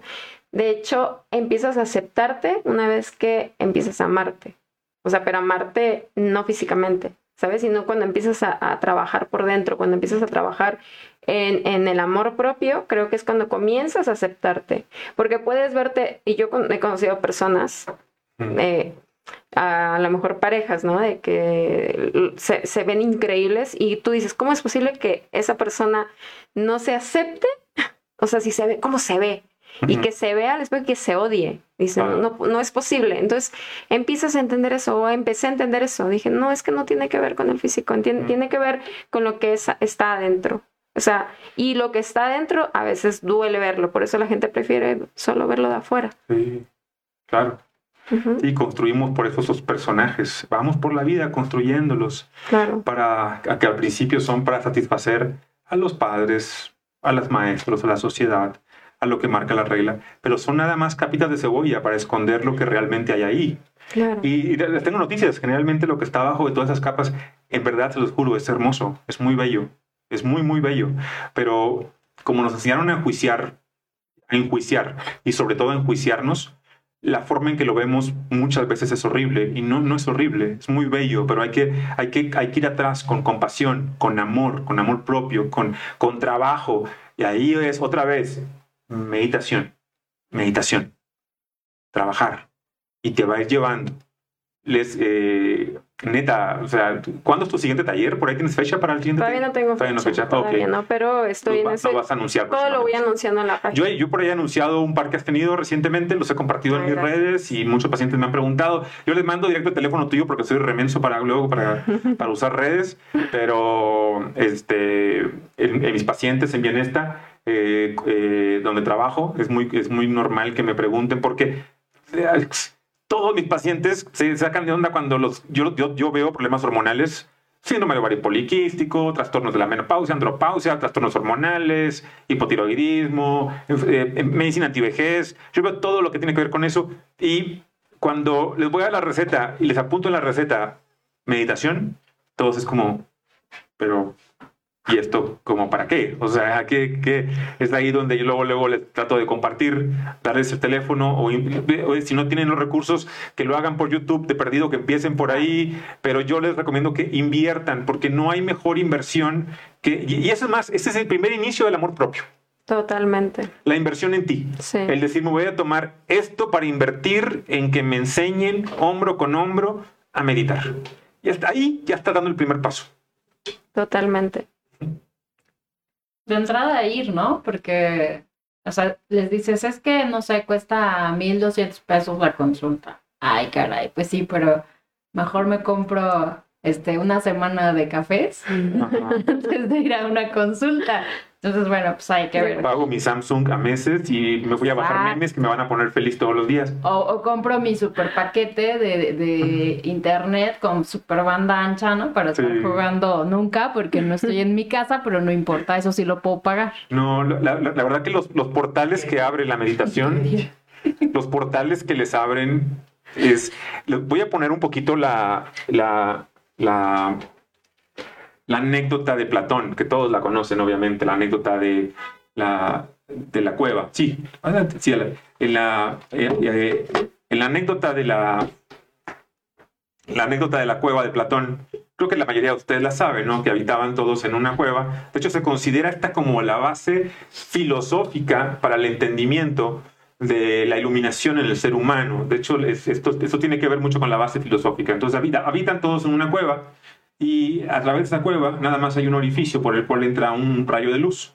Y ese rayo de luz genera una serie de figuras, de sombras, que todos identifican como la realidad. Entonces todos ven esas sombras que son la sombra de un conejo, la sombra de un árbol, y le ponen nombre, mira, eso es un conejo, eso es un árbol, eso es un toro, eso es este, una serpiente, eso es este, el atardecer, eso es una hoja cayendo del árbol, y todos ven eso como la realidad, pero todos están encerrados en una cueva a la cual nada más penetra este rayo de luz.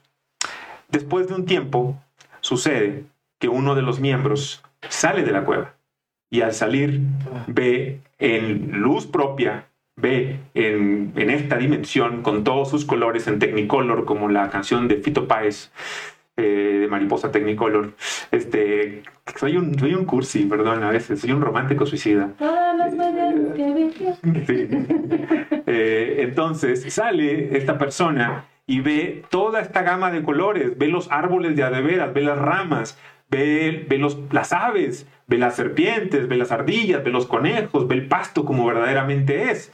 Entonces regresa esta persona otra vez adentro de la cueva y le dice a todos, ¿saben qué? No mamen, lo que vemos aquí son sombras, esto no es real, la realidad está allá afuera, hay que salir, salgamos. Eh, todo se ve, en, un, son colores bellísimos, son hermosos, no tienen idea con lo que podemos estar en, en contacto, no tienen idea de todo lo que esto nos puede aportar este, los, los, los, conejos son muy bonitos, comen zanahoria, las ardillas, son súper amistosas.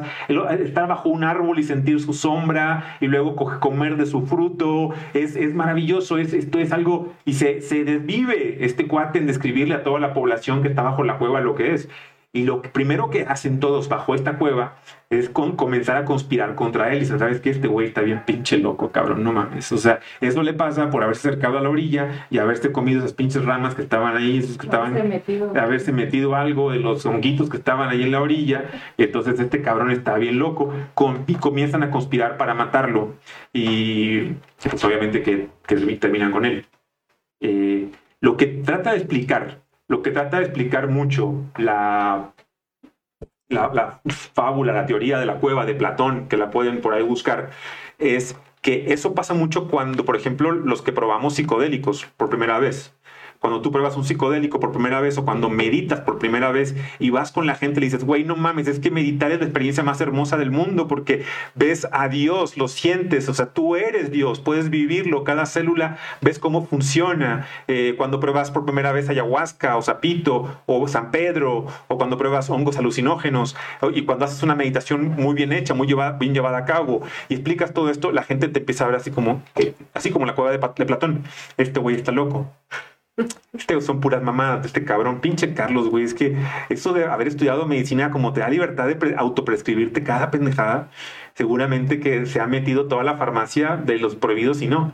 Que sí, pero no es así. Este, pero en la cueva de Platón explica mucho esto y por eso refuerza mucho lo de Fight Club, de la película Fight Club. ¿Cuál era el lema de Fight Club? El lema era, la primera regla de Fight Club es no hablar de Fight Club. ¿Y por qué es tan importante esto? Porque es como si pareciera la primera regla de meditación. Cuando ya llegas, es como uno, uno sabe que es no hablar, pero muchas veces uno ve gente, es como cuando pruebas algo tan delicioso, tan exquisito, que quieres que la gente lo haga. Es neta, porque sé que te va a cambiar la vida. Sé que vas a ser otra persona, sé que vas a. Entonces, eh, y es lo mismo cuando meditas. La primera regla de Fight Club es no hablar de Fight Club. La primera regla de cuando meditas es no intentar ver nada, nada más sentir. Y entonces, cuando verdaderamente dejas de intentar, llega. Cuando culmina todo intento, cuando culmina toda intención, cuando se va, cuando desaparece todo y ya queda, entonces comienza a quedar esa partícula, esa cosita pequeñita, lo más pequeño que hay que todo, y empieza a entrar nada más tu alma, tu conexión con Dios. Ya ahí estamos trabajando. Entonces, quizá puedan entrar al club de la primera regla de Fight Club es no hablar de Fight Club. Pero mientras, si quieren saber cómo más o menos agarrarse a putazos, en e- este caso, de cómo aprender a meditar, neta, vayan con Isabel, te lo recomiendo. Ahí están sus teléfonos, ahí están sus redes. Recomendaciones que tú le darías a alguien, ah, independientemente de que caiga contigo, este Isabel, que haga para comenzar a despertar la conciencia y para comenzar a, a iniciarse en el campo de la meditación. Mm, comenzar. Algo que tú, alguien que, por ejemplo, de, de diferentes edades, ¿qué le dirías tú, por ejemplo, a un niño? ¿Qué le dirías tú a un adolescente? ¿Y qué le dirías tú a un cabrón labregón como tu servilleta? Honestamente, tengo algunas compañeras que, que dan meditaciones a niños, adolescentes. Honestamente, nunca ¿A lo ti he no te hecho. gusta hacerlo? Nunca lo he hecho nunca lo y hecho, no creo que sea mi enfoque. Ok. Eh, casi siempre la- las personas que, que siguen las redes, pues Tú los puedes recomendar con alguien en su momento. Sí, totalmente. Pero tú qué le recomendarías a alguien que quiere iniciar? Alguien, tú- más que, que tú lo hagas o que no, ¿tú qué, qué le dirías? Güey, comienza por esto. Alguien que quiere iniciar. Híjole. Creo que el escaneo corporal. Ajá. Yo inicié así por lo menos. Ok, ok. Eh, estaba leyendo un libro de Osho, Ajá. eh, que libro cuerpo, cuerpo mente me parece se llama el libro, y ahí te explica, ¿no? Eh, a una forma súper sencilla. Te acuestas y comienzas simplemente a poner atención a cada parte de tu cuerpo. O sea, inicias con eh, la- los dedos de los pies, vas, vas subiendo a los tobillos, eh, rodillas, poco a poco. Ujú. Y recuerdo que cuando terminé, cuando llegué a la, a la cabeza, yo estaba sola en la habitación y sentí como una paz, o sea, sentí algo tan fuerte, tan profundo, que dije, esto lo quiero seguir probando, quiero, Ujú. quiero saber de qué se trata, qué, qué es esto que nunca había sentido. Porque honestamente creo que empecé, poco, o sea, a trabajar en ser consciente. Sí. Y, y tal vez e- es esto, ¿no? Como observarte. Tal vez a, lo mejor comenzar simplemente con observarte día a día. ¿Qué estoy haciendo? Ok, en este momento, cada que te acuerdes, en este momento que estoy haciendo, ah, estoy tomando mi café. en este momento que estoy haciendo, ah, estoy escribiendo. Sí, mientras estás consciente de, de, cada hecho, de cada movimiento. Por eso Estar lo consciente que, del momento presente. Por eso lo que explica Osho es una, una herramienta inicial muy buena porque Sí. te hace muy consciente de tu cuerpo. Iniciar con el cuerpo Sí. es... A mí, a mí me, a mí me encanta y lo, y lo digo, yo sé que muchas cosas se prestan a pitorreo, pero yo he provocado, este, meditando, Ujú. por ejemplo, eh, así de que, ah, consciente, no he evacuado en dos días y no tengo ganas de evacuar. Me acuesto y comienzo a meditar hasta al punto al que siento mi intestino y llego al punto al que yo, al terminar la, la- la meditación, de hecho, la termino porque me paro para el váter para evacuar. O sea, le ordené a mi intestino en, una- en un proceso meditativo que me duró, nunca me cuento cuando hago ese tipo de cosas, pero lo que me duró me sirvió para, sin que yo sintiera la más mínima gana, terminar evacuando en el baño. Me he provocado orgasmos eh, en- simplemente meditando, nada más así, sentadito en el sillón, llegando al punto en el cual sigo, sigo, ya estoy cerca, ya estoy cerca, ya estoy cerca, sigo, sigo, sigo, hasta que logro poder llegar al orgasmo, simplemente con meditación.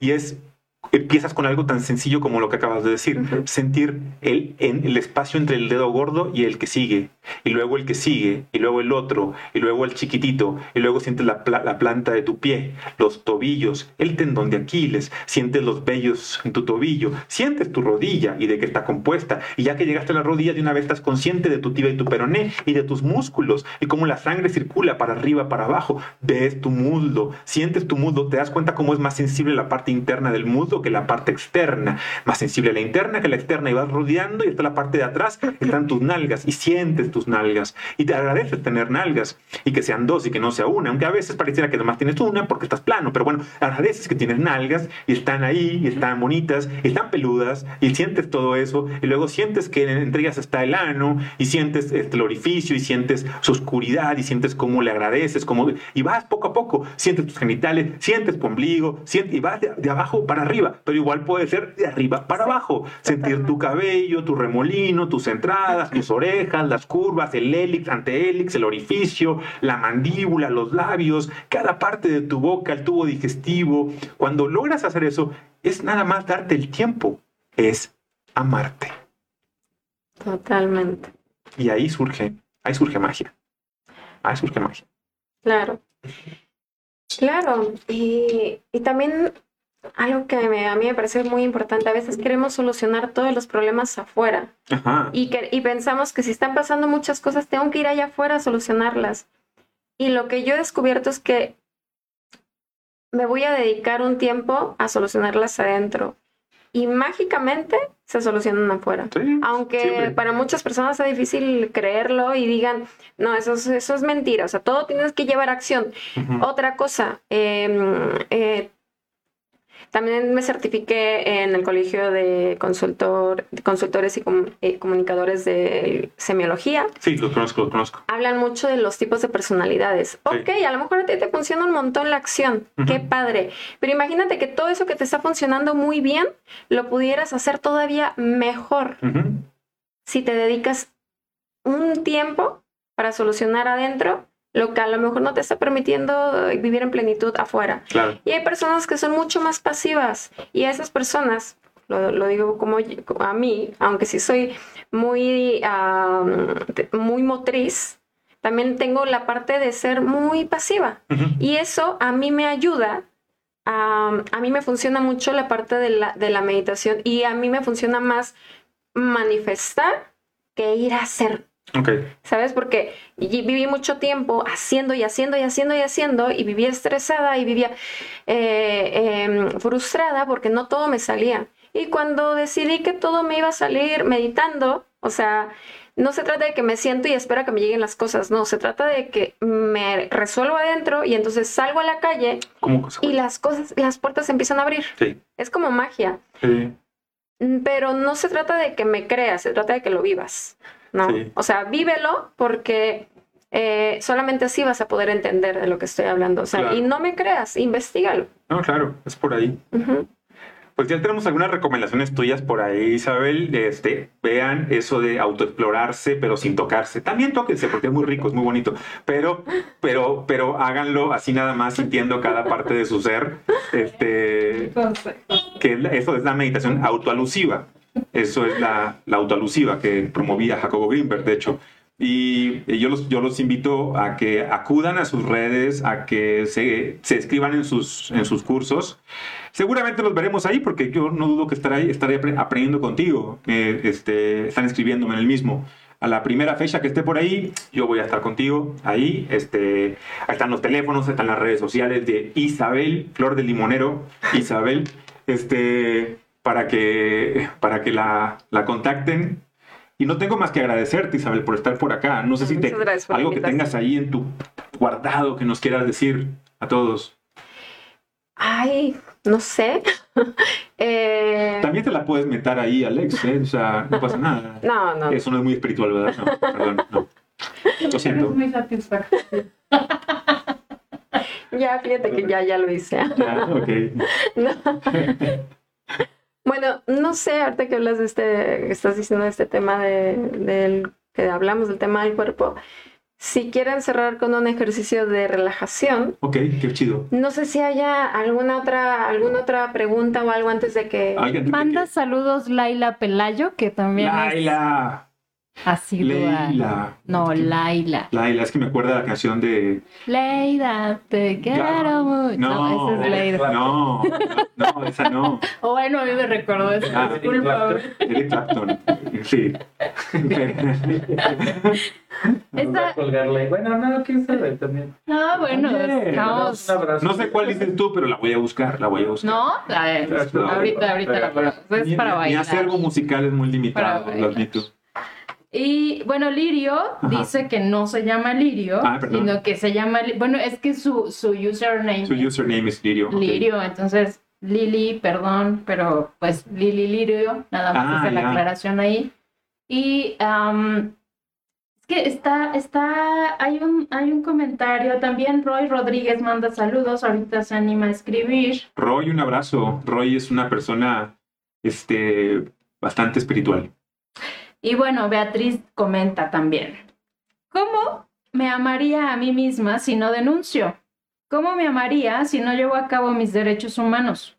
Les diré algo fuerte. Mi novio me envía un video de ambos cuando estaba de viaje, por amor, y pone una carita así de, no, de, Ajá. ajá. Y según privaticé, y pues no, el drive no lo privaticé, y tengo a la policía cibernética al tanto, y me odian. No les odio, más primero me amo a mí. Ajá. Por ello decido evitar sentir algún sentimiento bueno o malo. Eh, Espérenme porque ya Ok. se atoró esto. Y dice, ah, ¿cómo haces un bien a los demás si no ves por tu integridad, por tu vida, por ti?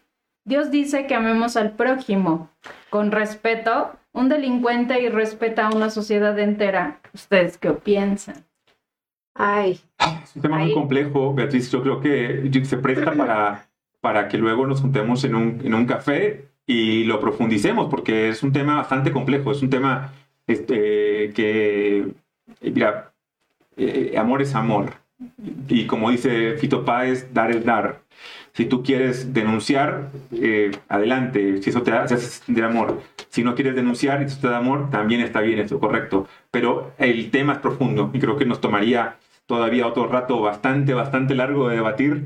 Y, y a lo mejor te invitamos por acá para que un día vengas. Y el amor después del amor. Sí, claro. ¿eso también es Fito Páez otra vez? o- Claro. Sí. Muy bien, muy bien. Hay, hay algo muy rápido que me vino a la mente ahorita que ella está mencionando esto. Es justamente como él dice, ¿no? Lo que te haga sentir bien. Pero también recordar, ok, eh, a veces eh, las personas, o por lo menos en mi, en mi creencia, ¿no? Hacemos acuerdos antes de venir, acuerdos de almas antes de venir, que son las personas que más daño nos hacen, son nuestros más grandes maestros. Pero me acuerdo muy bien que una vez una psicóloga me dijo, sí, en este plano se aman, hicieron este pacto, pero en el plano terrenal es diferente. En el plano terrenal sí mándalos a la chingada. En el plano terrenal sí. demándalos.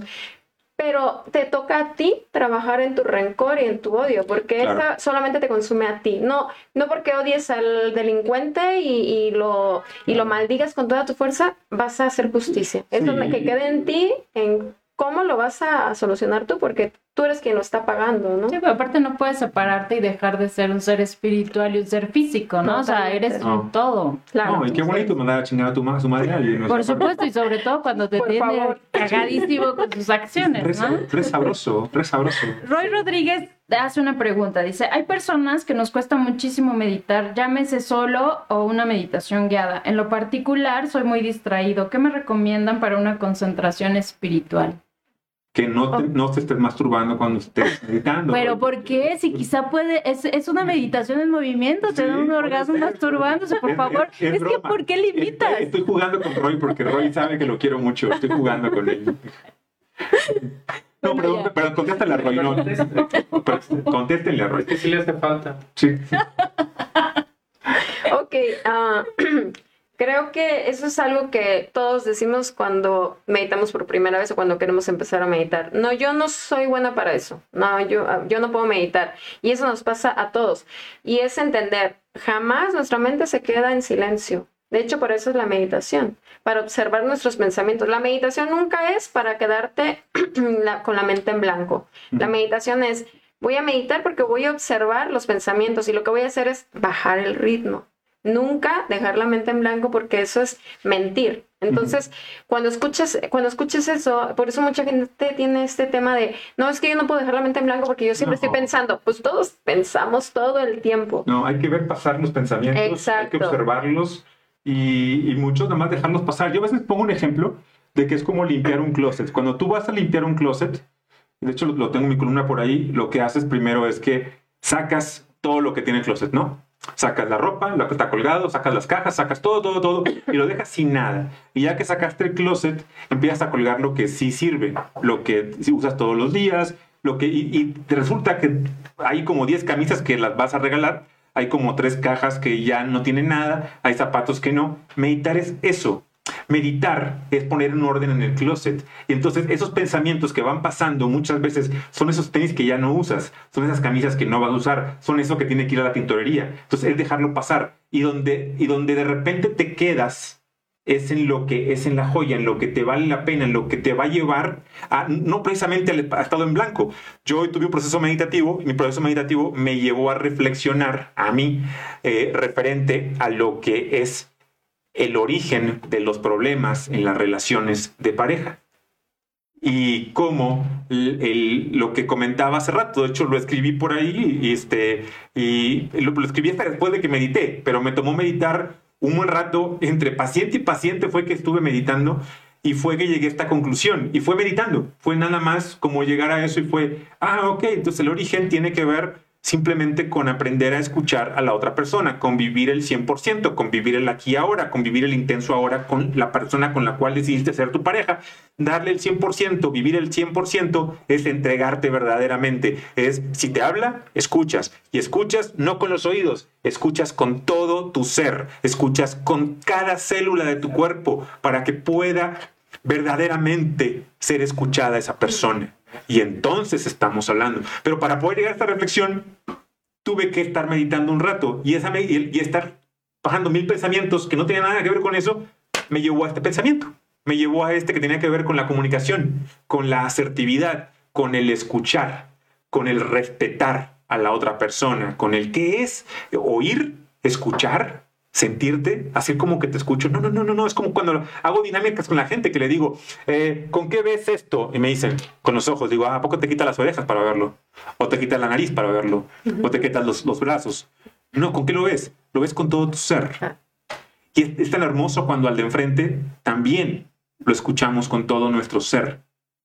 Cuando le damos nuestro 100%, no cachitos, no el 25, no el 75, no el 90, le damos todo. Meditar es eso, es darnos el todo. Y entonces, entonces, el todo te va a dar lo que tenga que darte. Ahí viene la joya, ahí viene el regalo. Entonces, creo yo. Pero ¿qué más le puede recomendar a Roy? Porque Roy, este, yo, yo, yo lo, no- lo ve tiempo que Roy anda buscando herramientas. Yo no se las he podido dar. Pues que vaya a la página. Voy a la página. Sí. Ahí subo meditaciones en Instagram, subo Son meditaciones muy buenas. Yo, he meditado con muchas de las tuyas. Son cortas, son muy fáciles y muy, muy, muy chidas. Te recomiendo, Roy, que veas la página de Isabel. Sigue sus meditaciones guiadas en Instagram. Ahí están para que la sigas. Abajo dice. Es que hay un cintillo. Ah, Un cintillo, sí. Abajo están los cintillos donde... Y ahí vas a ver. Arroba la fuente guion bajo. Perdón, disculpen. Sí, te- Perdón, es que lo subimos acá. Ya. Es arroba la fuente guion bajo Ajá. bienestar integral en en Instagram. Instagram. Muy bien, muy bien. Y ahí tiene muchísimos ejercicios súper bonitos, muy rápidos, porque a veces Sí. pensamos que eso nos va a llevar así como que todo el día, ¿no? No. Y algo dice, exactamente, tenemos esa idea de vaciar la mente, es una buena, me- que, que solamente vaciando la mente es una buena meditación. No, no necesariamente. No. De hecho, ninguna meditación es buena o mala, No. porque todos empezamos de algún modo. O sea, to- Sí. todo, sabemos que todo lo que hacemos por primera vez siempre nos sale mal, Sí. ¿no? Pero es la forma en que estamos aprendiendo. Entonces, no hay una buena o mala meditación, una buena o mala postura. Eso lo vas eh, aprendiendo en el camino. Dice, bueno, que muchas gracias, que visitará tu página, ahí nos avisa si realmente le dio me gusta y te si sigue. Rodríguez lo hizo. Lo a invitamos a que ponga, mm, este, ya que visita, que nos ponga un screenshot, ¿no? De que ya te sigue. Y que Pues nos sí, recomiende en. Twitter, porque es un Twitstar. Ahí, sí. Ok. Ajá. Ay, qué lástima, es que yo lo tengo bloqueado. ¿Lo tiene? Sí, me bloqueó. Ah, ok. Verdaderas amistades. Ahí te manda saludos Eric Mesa, Roy. Listo. Bueno. Bueno, pues entonces nos despedimos, creo, ¿verdad? El día de hoy. Ah, ¿ibas a hacer alguna dinámica el día de hoy? Sí. Perdón, no. Isabel va a hacer una dinámica para todos ustedes. Este regalo te lo agradezco, Isabel. Es un regalo para todo nuestro, nuestro teleauditorio. Vamos a hacer una dinámica entonces. ¿ok? Así es. De, pues ya que es tarde para irnos a descansar. Eh, ahí donde están, simplemente les pido que busquen un espacio cómodo, un, ya sea que vayan a estar en un sillón, una silla, en el piso, en un cojín, donde quieran eh, hacerlo. El- lo importante es que tengan la espalda recta, eh, que no los vayan a molestar en estos minutitos, que cierren los ojos y comiencen a poner toda la atención en su respiración. Que comiencen a inhalar y a exhalar profundamente. Sintiendo cómo al inhalar se llenan completamente los pulmones, se expanden y cómo al exhalar se contraen.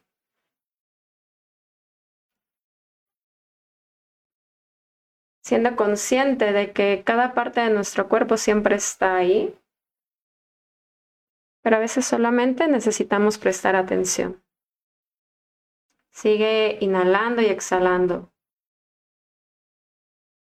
Y cada vez que se vayan tu mente a tus pensamientos, regresa a tu respiración. Y ve inhalando más profundo. Inhala profundamente y por la boca exhala. Y ahora te voy a pedir que vayas hacia tus pies, que prestes atención a tus pies, simplemente siéntelos. Siente que están ahí, que ocupan un espacio. Ve subiendo tu atención hacia tus tobillos, tus pantorrillas, ve sintiendo rodillas, Y quédate ahí unos momentos. Y te voy a pedir que tenses estas zonas que te acabo de mencionar. Pies, pantorrillas. Tensa lo más que te sea posible. Inhala profundo, retén y tensa con toda tu fuerza. Mantente ahí reteniendo la respiración, tensando. Tensa tus pies, tus pantorrillas.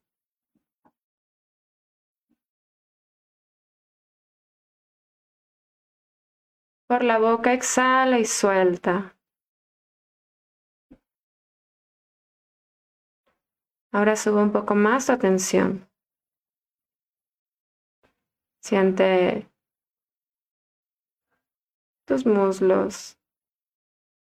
Siente los glúteos, los genitales. Y ahora te voy a pedir que tenses desde los pies hasta estas zonas que te he mencionado. Al inhalar profundamente y retener, tensa. Aprieta. Tensa. Aprieta un poco más fuerte, un poco más. Mantente ahí reteniendo, tensando, tensando, tensando. Un poco más, un poco más. Por la boca exhala y suelta.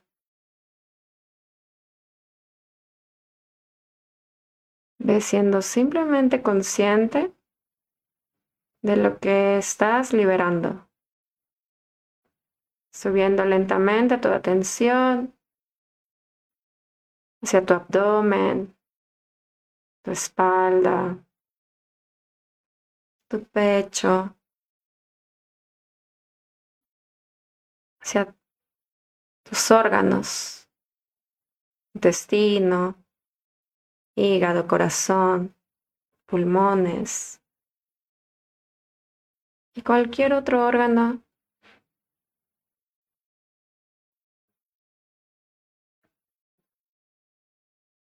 Presta atención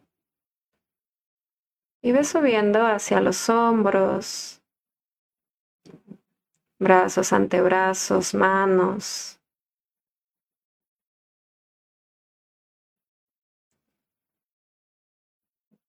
Te pido que inhales muy profundamente y al retener tenses hasta esta zona, hasta el pecho.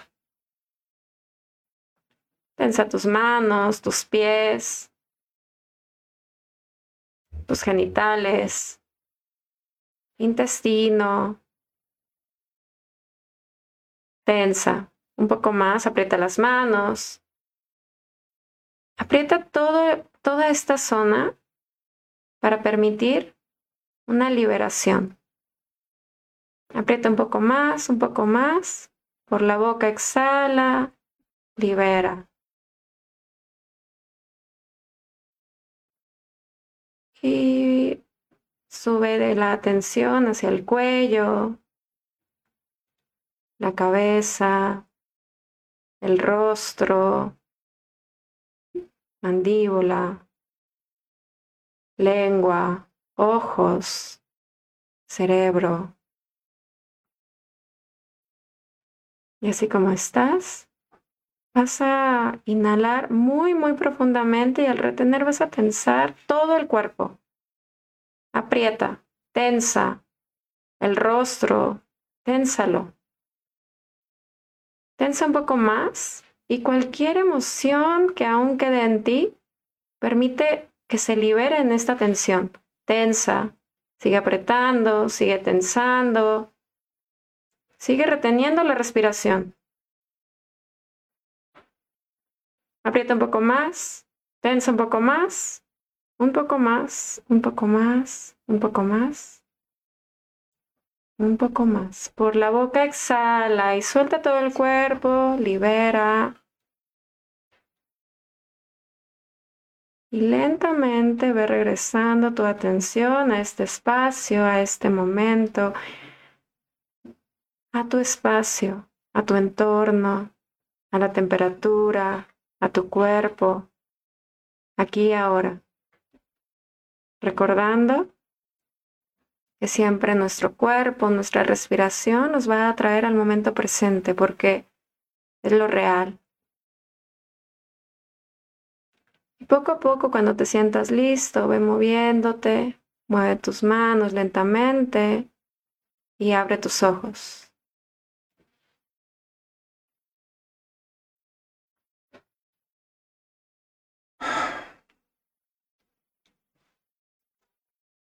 Gracias. Qué rico. Qué amable, gracias, gracias. Gracias.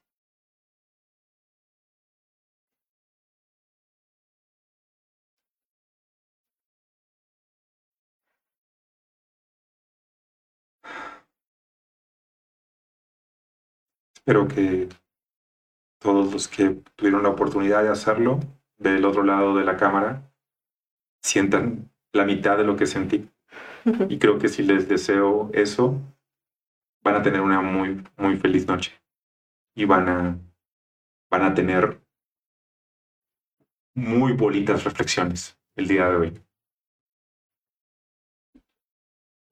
De todo corazón, encarecidamente les recomiendo que visiten a Isabel en sus redes, en Instagram. Como podrán ver, eh, es un trabajo muy personalizado, es un trabajo que requiere de mucha paciencia, de mucho amor. Eh, qué honor poder meditar de vuelta juntos, Isabel. Sé que vendrán más ocasiones y te, lo agradezco porque te, eres una eh, invitada muy especial para Neuronautas, es tu casa. Y, Muchas gracias. Y ojalá que ustedes se integren en los talleres, como nos integraremos los de aquí del equipo, para para poder seguir creciendo todos de la mano de quienes nos pueden enseñar, como en el caso de, Isabel. Muchas gracias. Gracias por la invitación y gracias a todos los que se pudieron quedar conectados hasta el final. Gracias. Mis amigos, por hoy creo que nos despedimos. Eh, les mando un abrazo con todo mi corazón, mucho amor hasta donde estén. Gracias, Isabel. Muchas gracias, gracias a todos. Gracias. bonito. Gracias. Bonita noche. Bonita noche. no coman tierra. Chao.